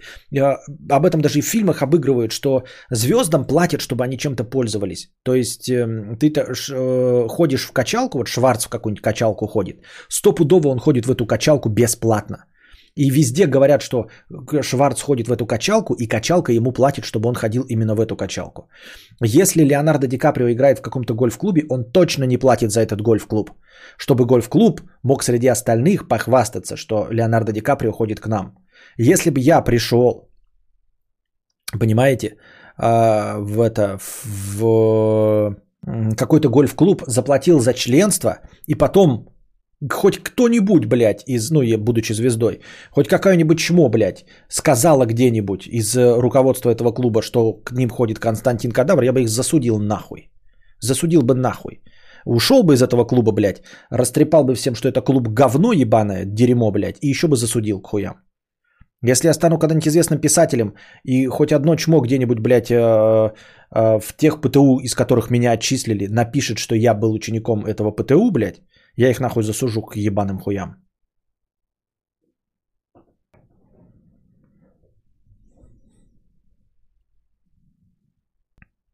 А если клуб был хорошим, он не имеет права рекламироваться на моем имени. Если хочешь рекламироваться на моем имени, впускай меня бесплатно. Или молчи. Если берешь с меня деньги, да, как с обычного человека, то молчи, что я хожу в, твой клуб. Не имеешь права нигде рекламироваться э, за счет меня. Я плачу как обычный человек, значит, ты со мной с обычным человеком. Я на эти условия согласен. Но это значит, что ты нигде не упоминаешь, что я, Леонардо Ди Каприо, хожу в твой клуб.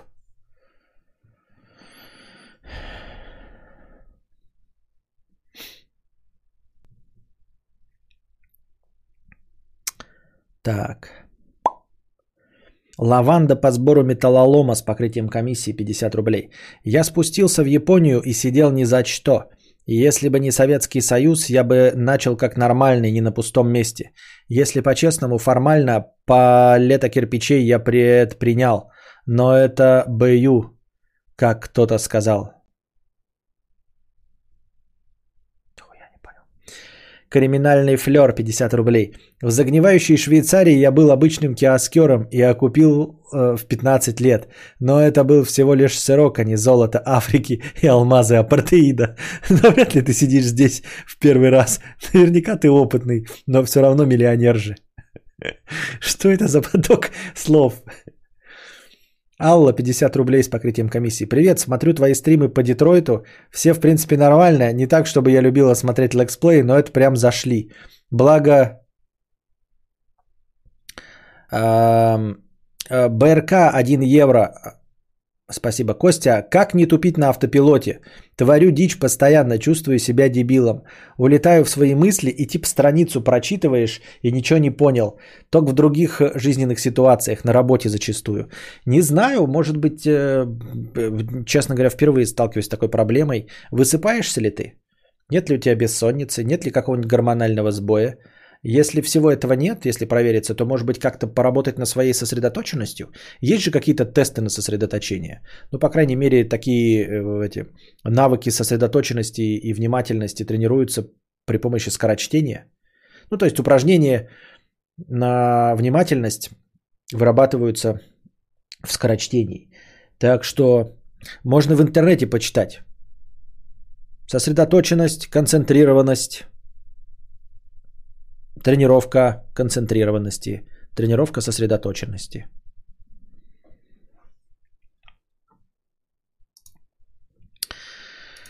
Так. Возвращение Шумахера 50 рублей. Какая еще, блядь, кошка Рита? Почему ты об этом говоришь с такой уверенностью, как будто это Макдональдс, как будто это реально существующая компания?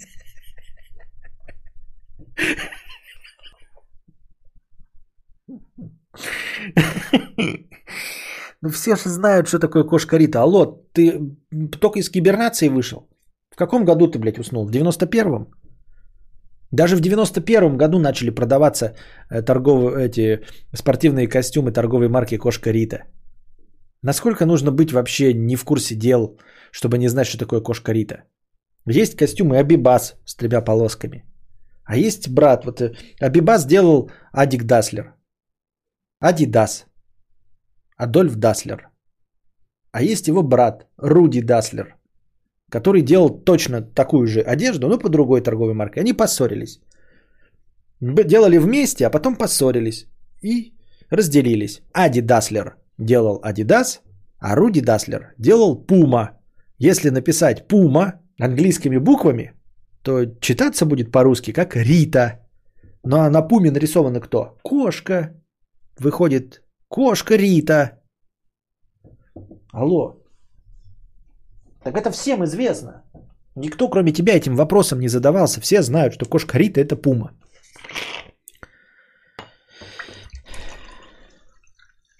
С 91 -го года.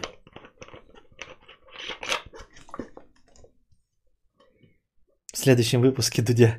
Мои кореша из фирмы Кошка Рита.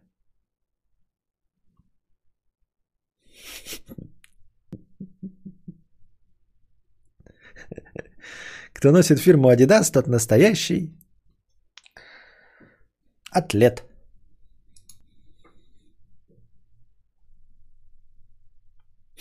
Тянет на теорию заговора. Вызывайте дурку по мышке.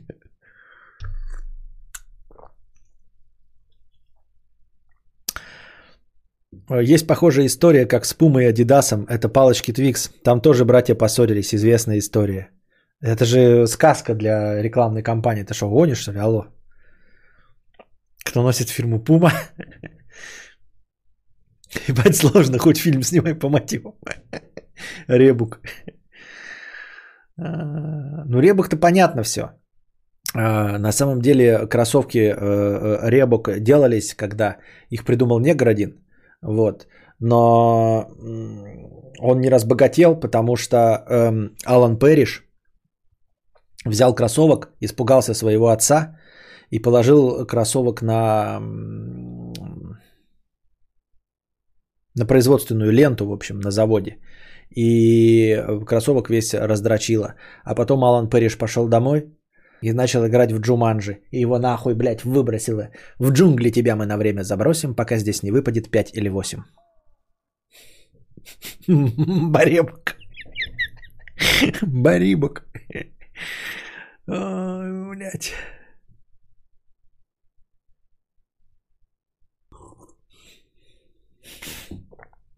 Вызывайте дурку по кошке. Бриндятина.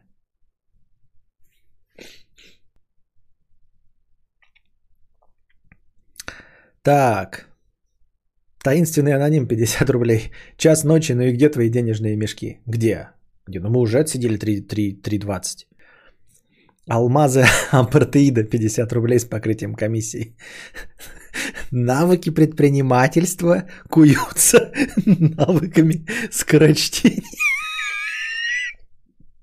Я не говорил предпринимательство, я сказал навыки концентрации и сосредоточенности.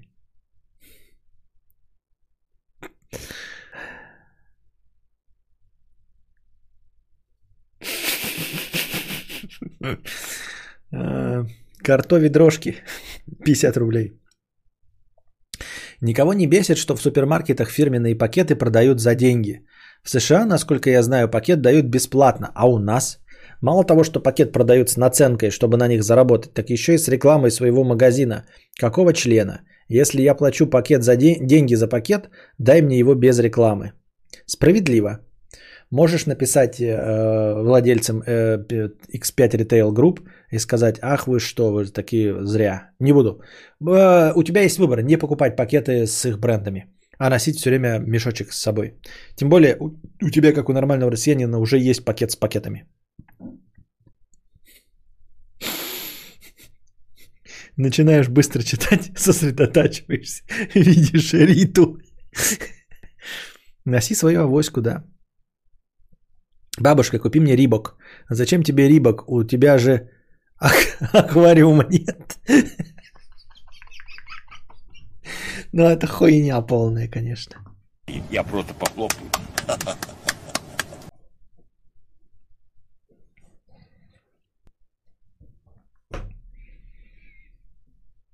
Рита, Рита, Маргарита, Маргарита, почему я, почему я не ковбой? Маргарита, 150 килограмм целлюлита. А, ага, и тачку без шильдиков тоже надо продавать по такой логике, да? Есть некоторые люди, которые снимают шильдики, реально. Ну, не, ну, конечно, ты шильдик Мерседес не снимешь, но вот эти всякие надписи, там типа Брабус, Хуябус, там ГМ3, там 63, 4 ВД а, спиливают.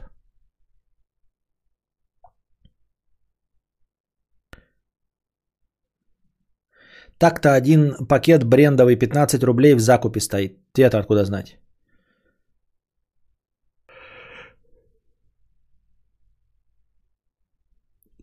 Братья поссорились 100 рублей с покрытием комиссии.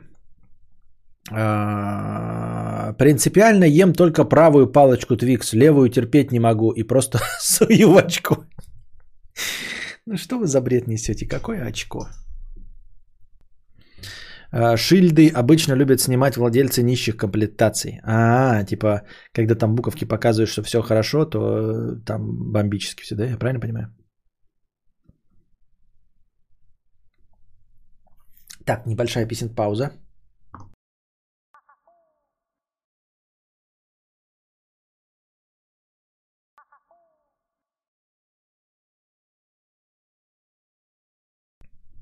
Пам-пам. Мне так нравится, когда Костя сначала ржет, как Жигуль, над какой-то тупой шуткой, а потом такой, ну это вообще хуйня какая-то. Э, э, Игорь Романов стал спонсором моего канала. Добро пожаловать в спонсоры моего канала, Игорь Романов. Э, и, дорогие аудиослушатели, тоже не забывайте становиться спонсорами. Если вы не хотите донатить и вам нечего спросить у Константина Кадавра, но хотели бы как-то поддержать канал другим способом, то тогда вы можете зайти на YouTube, единожды найти канал подкаст Константина Кадавра, нажать кнопку «Спонсировать» или воспользоваться ссылкой, которую я регулярно добавляю в подписи к подкастам в любом подкаст-приложении. Выбрать тариф, который не пошатнет ваш семейный бюджет – жахнуть на кнопку подписаться или там спонсировать и стать спонсором канала. Э, с вас ежемесячно будет сниматься денежка, мне она ежемесячно будет приходить и меня радовать. Спасибо большое. Привет тебе из Новосибирска. Тут сейчас утро. Привет Новосибирску.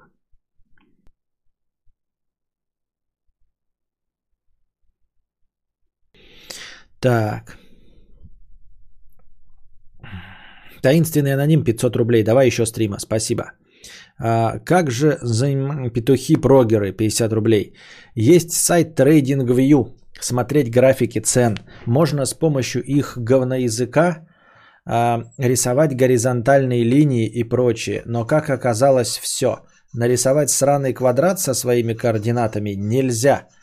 Руками можно что угодно. Кодом нельзя. Иди, ой, вот э, та, и там подохни, говорит специальный сайт ценой до 60 долларов в месяц.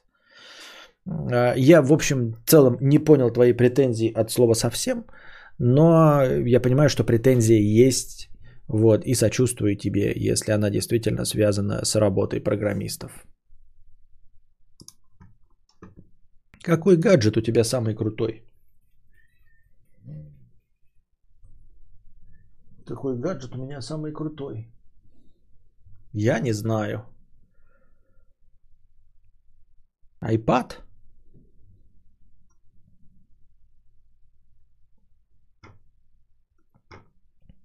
Наверное. Я не знаю. Так.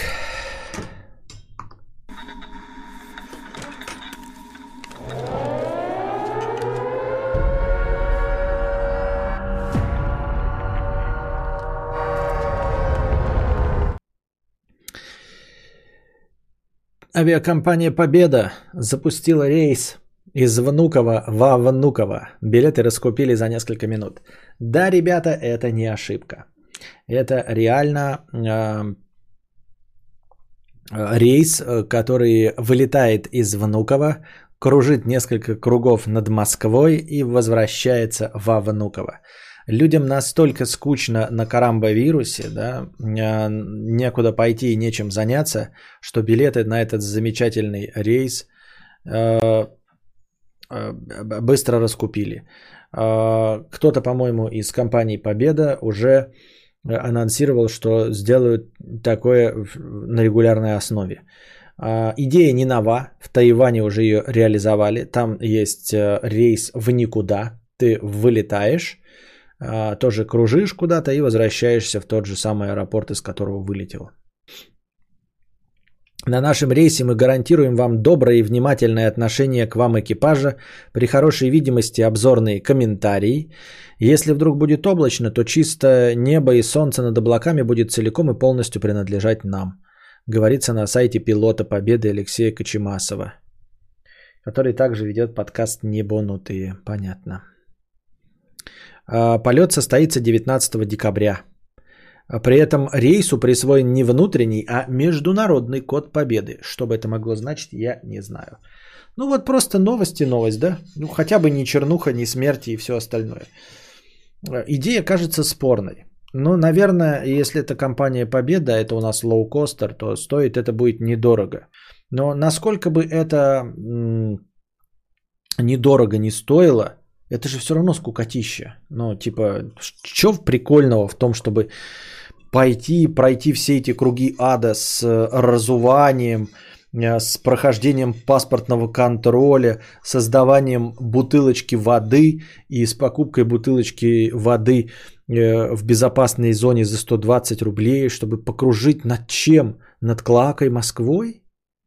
Вот уж прекол-то. И потом сесть и все. Обзорная инструкция, обзорная экскурсия с вот таким вот маленьким окошком, даже если небо будет чистое, то тоже такое себе мероприятие, мне кажется. Я только из Шереметьево летаю. Не мой вариант. В этом году уже 46 полетов и все по России. Чем вы занимаетесь? Зачем вы летаете, люди? Что, вы какие-то бизнесмены? Это почти как русскую рулетку сыграть. Ну и да, ну типа люди вот некоторые боятся летать, да, под страхом смерти. А прикиньте, некоторые люди просто покупают билет, чтобы прокатиться на самолете. Прокатиться. Это вот реально прокатиться, потому что никакой необходимости в этом нет. Я мирюсь с авиатранспортом, ну, не будучи, есть фанаты, которые летают, вот сами летчики, да, а не будучи фанатом авиатранспорта, я мирюсь э, с перемещением в воздухе, потому что мне нужно быстро куда-то добраться. Но если бы не было такой необходимости, разве я, разве ж я куда-нибудь бы перемещал свою жопу, чтобы что? Точнее, нет, поднимал бы свою жопу в, в, в воздух. Если человек в 4 раза больше меня летает. 4 раза. 46 у него, а у тебя 10. И 10 много, 10 раз в год. Куда летать? Зачем? Чем вы занимаетесь, бизнесмены? Алло, ёба-боба. Стримы КК не сильно веселее. Ну, безопаснее. Я бы даже сказал не то, что не сильно, а совсем не веселее, но безопаснее и меньше геморроя. Не надо снимать тапочки и анальный зонд себе засовывать, если кому-то не понравишься.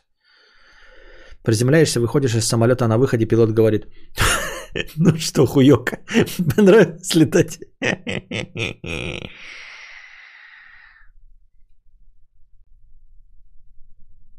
На входе в аэропорт столько курильщиков, прямо вонь сигаретная, прям фу, так это бесит. Понятно. Возможно, имеет смысл для тех, кто боится летать, чтобы попробовать недолгий полет по месту и понять, что это не страшно. Ну, нет, если в качестве терапии, то, наверное, туда нужно садить полный самолет таких людей, которые э, пытаются преодолеть свой страх с психологами, психиатрами и отдельной услугой Э, в качестве тренировки. Вот это было бы еще даже как-то даже возможно и чтобы, ну, да.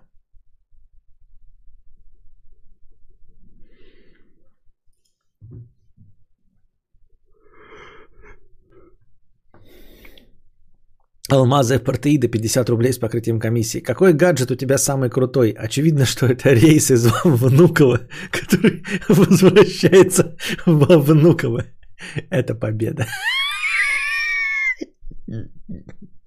Нафига ты пишешь такие тупые комментарии? Вообще ничего не значащий бред какой-то. Полный самолет людей, борящихся с панической атакой. Такое себе. Ты до скольки планируешь сегодня стримить? Так откуда же я знаю? Я не планирую ничего.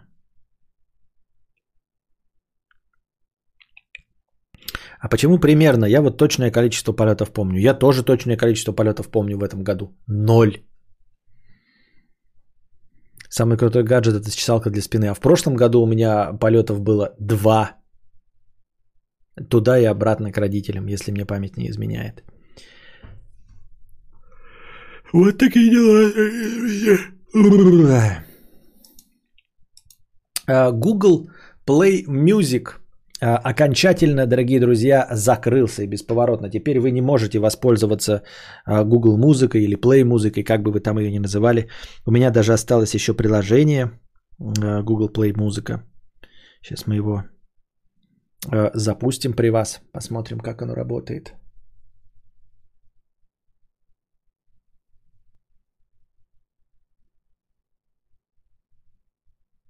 Хуяк, вот. Ну, тут отражение просто, да. Э, Вы не видите, но я вам прочитаю. Тут написано Google Play музыка недоступна. Перенести фонотеку. То есть можно перенести свою фонотеку в YouTube Music. Остался только YouTube Music. Вот. А, Фонотеку по- подразумевает, что значит фонотеку? Ну, во-первых, свои там эм, эм, избранные альбомы и прочее. Но главное, там можно было в Google Play Music хранить свою музыку. Вы могли туда загружать свое. И вот если вы загрузили, то он может теперь это выгрузить куда-то там, перенести фонотеку. А, Не знаю, э, не знаю. Я редко пользовался, конечно, Google Play музыкой, потому что она идет бесплатно, как и YouTube музыка с YouTube премиум. Мне всегда казалось, что на YouTube Music я пытался им пользоваться, ни хрена нет. То есть я пытался найти какую-то музыку, там выходи, выходит почти постоянно какое-то дерьмо. А, почему дерьмо? Вы скажете, ну как так-то, да? На Ютубе же вроде должно быть больше всего. Но смотрите, вы пишете какую-нибудь там классическую мелодию, а, и по- под классикой я имею в виду всем известную, да, какой-нибудь Yesterday, а, и тебе выходит не хайрес запись а, в 320 кбпс, да, ну или просто хорошая альбомная запись, записанная на, на каком-то CD-диске и сконвертированная в, в нормальном, если бы вы смотрели в Spotify, там в Apple Music или еще где-то. А в YouTube Music вам выходит какой-то клип, блядь, в 2010 году залитый. Каким-то хуем, блядь, в 64 кбпс. И постоянно такая продресь. То есть он не, там есть музыка альбомами и все остальное. Но залитое на YouTube очень часто вываливается в поиске, когда ты пишешь что-то стандартное. Когда я хочу послушать там Metallica Unforgiven, я не хочу смотреть клип 2007 года, очевидно занятый, залитый в дерьмовом качестве, с дерьмовой аудиодорожкой. Я хочу, блядь, смотреть вот что. Ну-ка, вот сейчас посмотрим, что будет. У меня YouTube Music есть, по-моему, да? Вот сейчас по какую-нибудь топовую мелодию из старенького, да, напишем. И вот что он мне выдаст? Он мне выдаст какой-то дерьмовый клип, блядь. Давайте напишем дельтаплан. Лишь только дельтаплан поможет мне. Поможет мне. Ну ладно, дельтаплан. Дельтаплан э, Валерий Леонтьев. Ну какие вот... Где просто дельтаплан? Что в песне дельтаплан? В песне дельтаплан был скретч? Серьезно, в песне дельтаплан был скретч?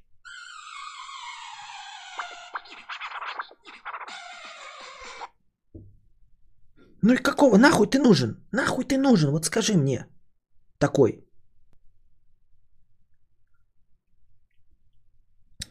Давайте. Unforgiven пишу. Unforgiven. Естественно, я думаю, Металлика Unforgiven. Что он мне открывает? Unforgiven композиция. А, ну ладно, композицию открыл, спасибо. Ну хотя бы не... Но он еще предлагает популярная композиция, а потом видео. Да нахуй мне ваше видео нужно, блядь? Не поймешь. Но пока работает такая же продресь, короче. Дерьмо говна. Честно говоря. Клубника бомба, честно говоря. Промазала порно открылась. Эм, Главное, чтобы бортом не управлял новичок.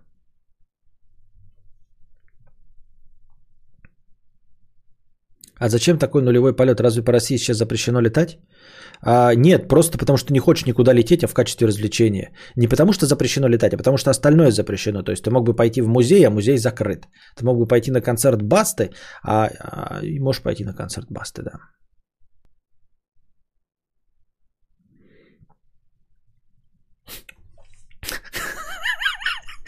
Как из всех песен можно было вспомнить Дельтаплан? Дельтаплан вообще. А какую песню вспоминать? А. Алмазы апартеиды 50 рублей с покрытием комиссии, потому что я люблю тебя. Хуёк. Подпись хуёк, а не это. Евгений Ю, 50 рублей с покрытием комиссии. Земля находится на расстоянии 25 800 световых лет от центра галактики, в котором расположена сверхмассивная черная дыра. Наша планета приближается к ней со скоростью 7 км в секунду. Скоростью на 7 км в секунду быстрее, чем считалось до сих пор. Это бесконечно долго, но лучше не становится. Нас пылесосят. А, нас всасывают в дыру. Охуенная песня у Костика, отличный вкус. В моих плечах Лишь только дельтаплан поможет мне. Поможет мне. Не могу в эту, в эту песню, я никогда в ноты не попадаю. Как и во всех остальных песнях. Чего уж греха таить. Это и есть Валерий Леонтьев? Да. Таинственный аноним 222 рубля донатим, нищеброды. Да не, уже 4 часа идет стрим. Наверное, сегодня уже можно и, в принципе, подзавязывать. Не, мы, конечно, можем сидеть, но просто дальше качество стрима будет стремительно падать. Я уверен в этом.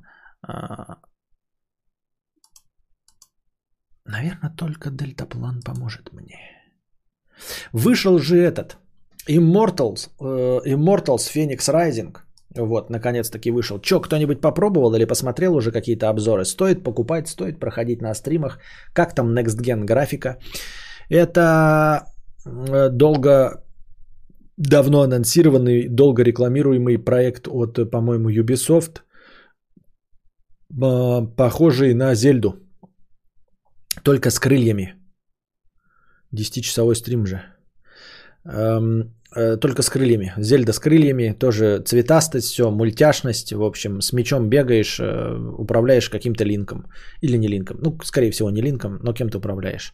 Было какое-то другое название, но оно с, э, опять какие-то непонятки с авторскими правами возникли, и поэтому переименовали в абсолютно, блядь, нечитаемое для, мне кажется, русскоязычного человека Immortals Phoenix Rising. Кто так название игр делает? Мне не нравилось название Horizon Zero Dawn, днище, блядь. Horizon.Zero Dawn, что за бред? И теперь еще раз Immortals Phoenix Rising. Но если она по качеству будет как Horizon Zero Dawn, то, конечно, с удовольствием. Я ничего не смотрел, ничего не знаю, вот поэтому спрашиваю ваше мнение. Как обычно, уже подъехали обзорщики, говорят, что на PlayStation самая лучшая версия. Вот, в режиме производительности 60 FPS, в режиме качества картинки 30 FPS, но э, без просадки графики. Я, естественно, выбираю режим производительности, потому что там даже с просадкой все равно упирается в мое максимальное разрешение. Так что тут мои полномочия все. Дешевая подделка имхо не играл, но осуждаю. Ну как это дешевая? Мне кажется, не дешевая. Выглядит недешево. А вот насколько уж интересно будет, мы узнаем когда-нибудь потом. А я не играл в э, Зельду. Короче, Genshin Impact без анимешек и за деньги. Но Genshin Impact это наоборот, э, как это, вливаешь деньги, а тут можно один раз купить и по сюжетке пойти. Так что... И как это значит? Что значит Genshin Impact за деньги? Это скорее просто Зельда. Зельда же тоже за деньги. Так можно и Зельду сказать Genshin Impact за деньги. У тебя сколько мус-сервисов, какими пользуешься на постоянку? Spotify. И вот бонусом идет YouTube Music, но он идут премиум. Я премиумом пользуюсь.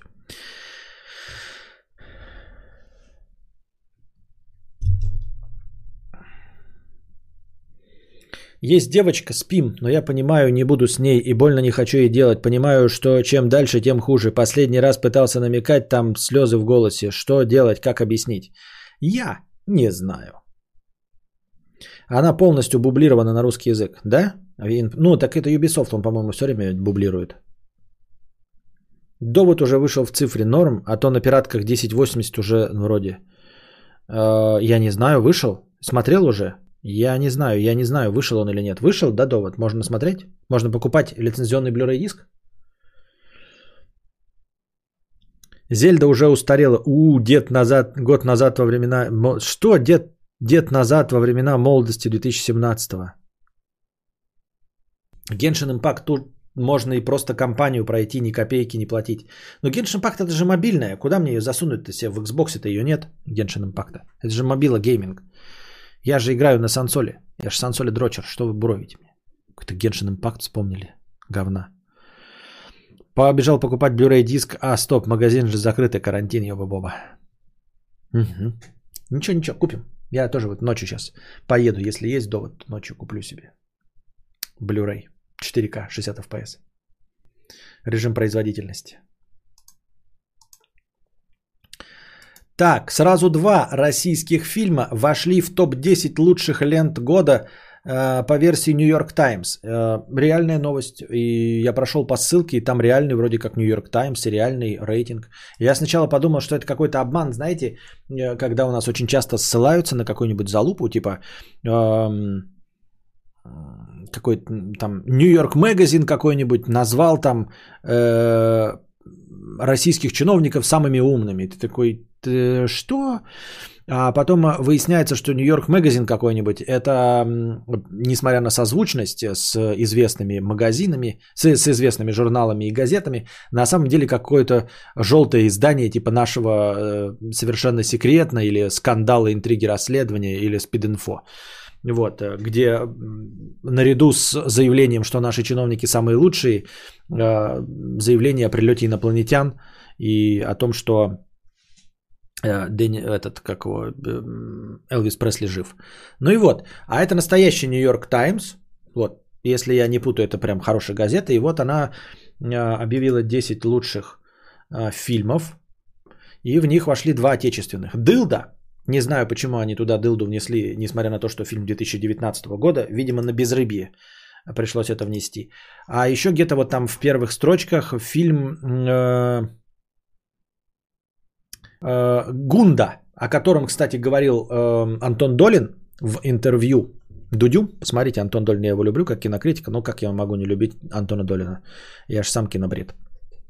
Вот, и он говорил про этот фильм Гунда. Это документальный фильм черно-белый про свинью. Что может быть интереснее, чем отечественный документальный фильм э, черно-белый про свинью? Гунда. Вот, и на десятом месте Дылда. Гунда и Дылда. Лучшие представители отечественного кинематографа. Гунда и Дылда. Два из десяти русские фильмы. Дында и Гулда. Дылда и Гунда. Гунда и Дылда. Гунда и Дылда, Гунда и Дылда, Гунда и Дылда, Гунда и Дылда. Дылда и Гунда, Дылда и Гунда. Понятно. Ну, Дылда это фиаско, шутка напрашивается сама, но мы не будем. Ну да, ну да. Надо просто это прийти, э, значит, э, перед Нью-Йорк Магазин и в благодарность всем толпой э, кричать «Дилда! Дилда! Дилда!» Я думаю, американцы проникнутся и поймут, если будет целая толпа русских перед зданием журнала Нью-Йорк Магазин, Нью-Йорк Таймс кричать «Дилда! Дилда! Дилда! Дилда!»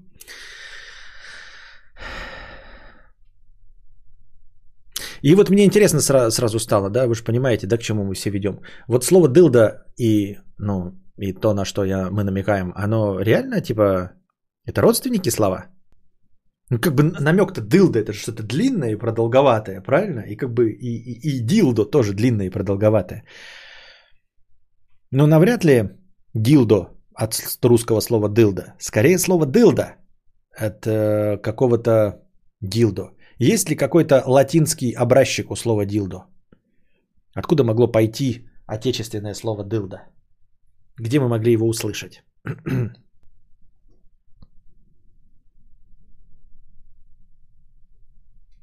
Геншин Импакт путешествие. Путешествуйте в одиночку или сражайтесь с опасными монстрами вместе с друзьями в кросс-платформе для PS, iOS, Android и ПК. Сука! Это там нету только Xbox, что ли? Мать вашу за ногу. Дилдо. Делать дела. Понятно. От слова елдак. Дилдак. Елдак. Владил. Владилду. Знаменитая Владилду. Да. И там Джокер продюсер. Что? А, Хакин Феникс продюсер, да. Да-да-да, Хакин Феникс продюсер. Ну и что, стоит Genshin Impact на PS4 запускать? Там что, красивая графика? Хороший. Что вы все говорите? Что, она интересная игра это Genshin Impact? PS4-то у меня есть, могу еще пока. По PS5 нет. Тот самый евроцентризм кадавра, который я люблю. А это про что это? То есть ты намекаешь на то, что э, может быть дилда от слова дылда?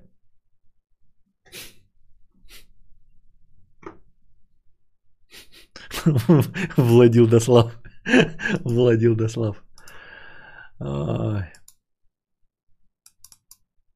Так, ну и все, да, новости у меня кончились, новости говна. Я прочитал все, что я хотел вам зачитать. Осталось только какое-то говно. Вот. эм, OnlyFans модель.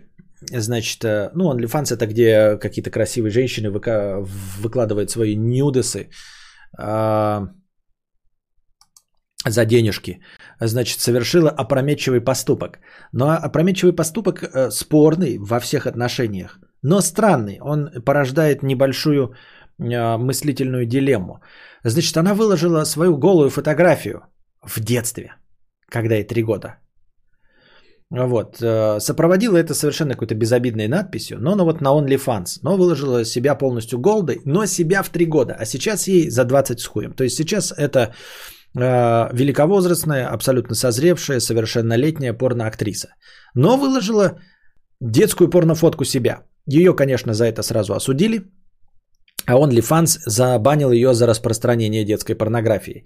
Куча фанатиков, конечно, которые с удовольствием кидают в нее деньги, сразу написали на нее жалобы в ФБР, чтобы те проверили ее на оскорбление кого-нибудь там. Ну, а, с одной стороны, ребенка этого уже не существует. С другой стороны, она и есть этот ребенок. То есть это полностью принятое ей решение, но не ребенком, а взрослым человеком. То есть вернуться к этому ребенку и как-то надругаться над ним уже нет никакой физической э, возможности, да? Вот. Получить еще эти фотографии ребенка нет никакой возможности. С другой стороны, есть изображение голого ребенка, это есть плохо, это есть порнография детская, за это надо судить. А в-третьих, естественно, естественно, а, выкладывая такое, она поощряет вообще детскую пор- порнографию в целом. То есть, а, выкладывая свои фотографии, она как бы подогревает интерес извращенцев, педофилов, которых нужно садить. И это неправильно и абсолютно незаконно. То есть, в- в- со всех сторон незаконно и плохо. Но что касается вот решения, которое приняла она уже будучи взрослой и относительно непосредственно себя. То есть да, это осуждаемо, э, и я призываю осуждать, и неправильно, абсолютно незаконно. Но вот есть вот этот вот нюанс непонятный, не- непонятного вопроса такого. Но это же она себя выложила, уже несуществующую себя. Понимаете? Это полностью при- принято ей решение относительно своего тела, но в детстве. То есть она выкладывает свои голые фотки, это законно. Кому-нибудь выкладывать ее голые фотки запрещено, но ей самой законно. Но свои фотки детские нельзя, и это действительно незаконно, правда, все остальное, но ведь ее же уже в том виде не существует. Всем здрасте, здрасте. Непонятно, непонятно, непонятно. Кажется, придумал, как легализовать детск... Так, я не придумал. А Каждому фото видео прикладывать документы о том, что это было в прошлом, и она выросла. Я не придумал, это все равно ее за это съедят, и все равно, это все равно незаконно в любом случае. А, Незаконно, неправильно. Я только к тому, что э, вот такой случай, когда сам этот выложил, сам человек, изображенный на фотографии, уже во взрослом возрасте.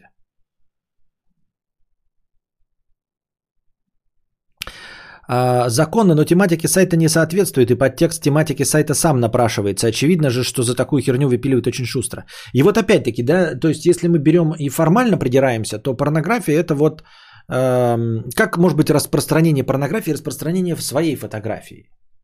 Хотя нет, все равно, это все равно распространение фотографии, все равно порнографии. Нет, все равно незаконно. Неа. Все равно незаконно. Потому что, смотрите, вы не имеете права показывать свои голые фотки. Это все равно будет порнография. То есть, э, вне зависимости от того, кто изображен, если вы в России будете распространять свои голые фотки, вот прям, ну, я не знаю, тиражировать, да, показывать а, сами себя исключительно, это будет все равно производство и распространение порнографии, вас засудят. То есть нет никакой связи между распространителем и человеком изображенным. Нет такого преступления, что кто-то а, чужое выкладывает. Преступление это просто выкладывание голого изображения тела. Понимаете? То есть эм, не будет смягчающим обстоятельством тот факт, что ты выкладываешь фотки голой бабы, а эта голая баба это ты.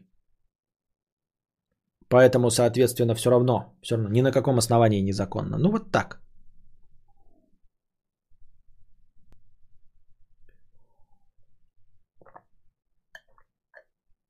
Поэтому по этой аналогии а, свои голые фотки даже там друзьям показывать нельзя и даже детские. Это все равно будет распространение, потому что не имеет значения, чью ты голую фотку показываешь. Ты показываешь голую фотку.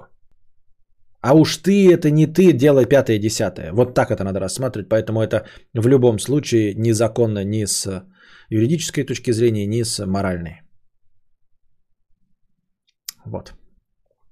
Ну все, дорогие друзья, на этом мы сегодняшний театр драмы и мини-комедии будем заканчивать. Спасибо всем большое, кто поддерживал сегодняшний стрим. Э, спасибо большое особенно Фаргот Машрумсу. Не забывайте, ребята, вы тоже большие молодцы, что поддерживали стрим, но э, стримообразующий донат был от Фаргот Машрумса 100 долларов. Вы не расслабляйтесь, это не значит, что он придет завтра и будет донатить. Поэтому, чтобы вы были длительные стримы, такие как сегодня, вот, вы должны тоже стараться и прикладывать усилия и добавлять свои добровольные пожертвования. Не забывайте становиться спонсорами, дорогие аудиослушатели. Ссылку на прямо на спонсорство я прикладываю к записи этого подкаста. А пока держитесь там. Соблюдайте масочный режим, соблюдайте социальную дистанцию, не снимайте маску, не трогайте себя за лицо, мойте руки – Сохраняйтесь, держитесь там. Вам всего доброго, хорошего настроения и здоровья.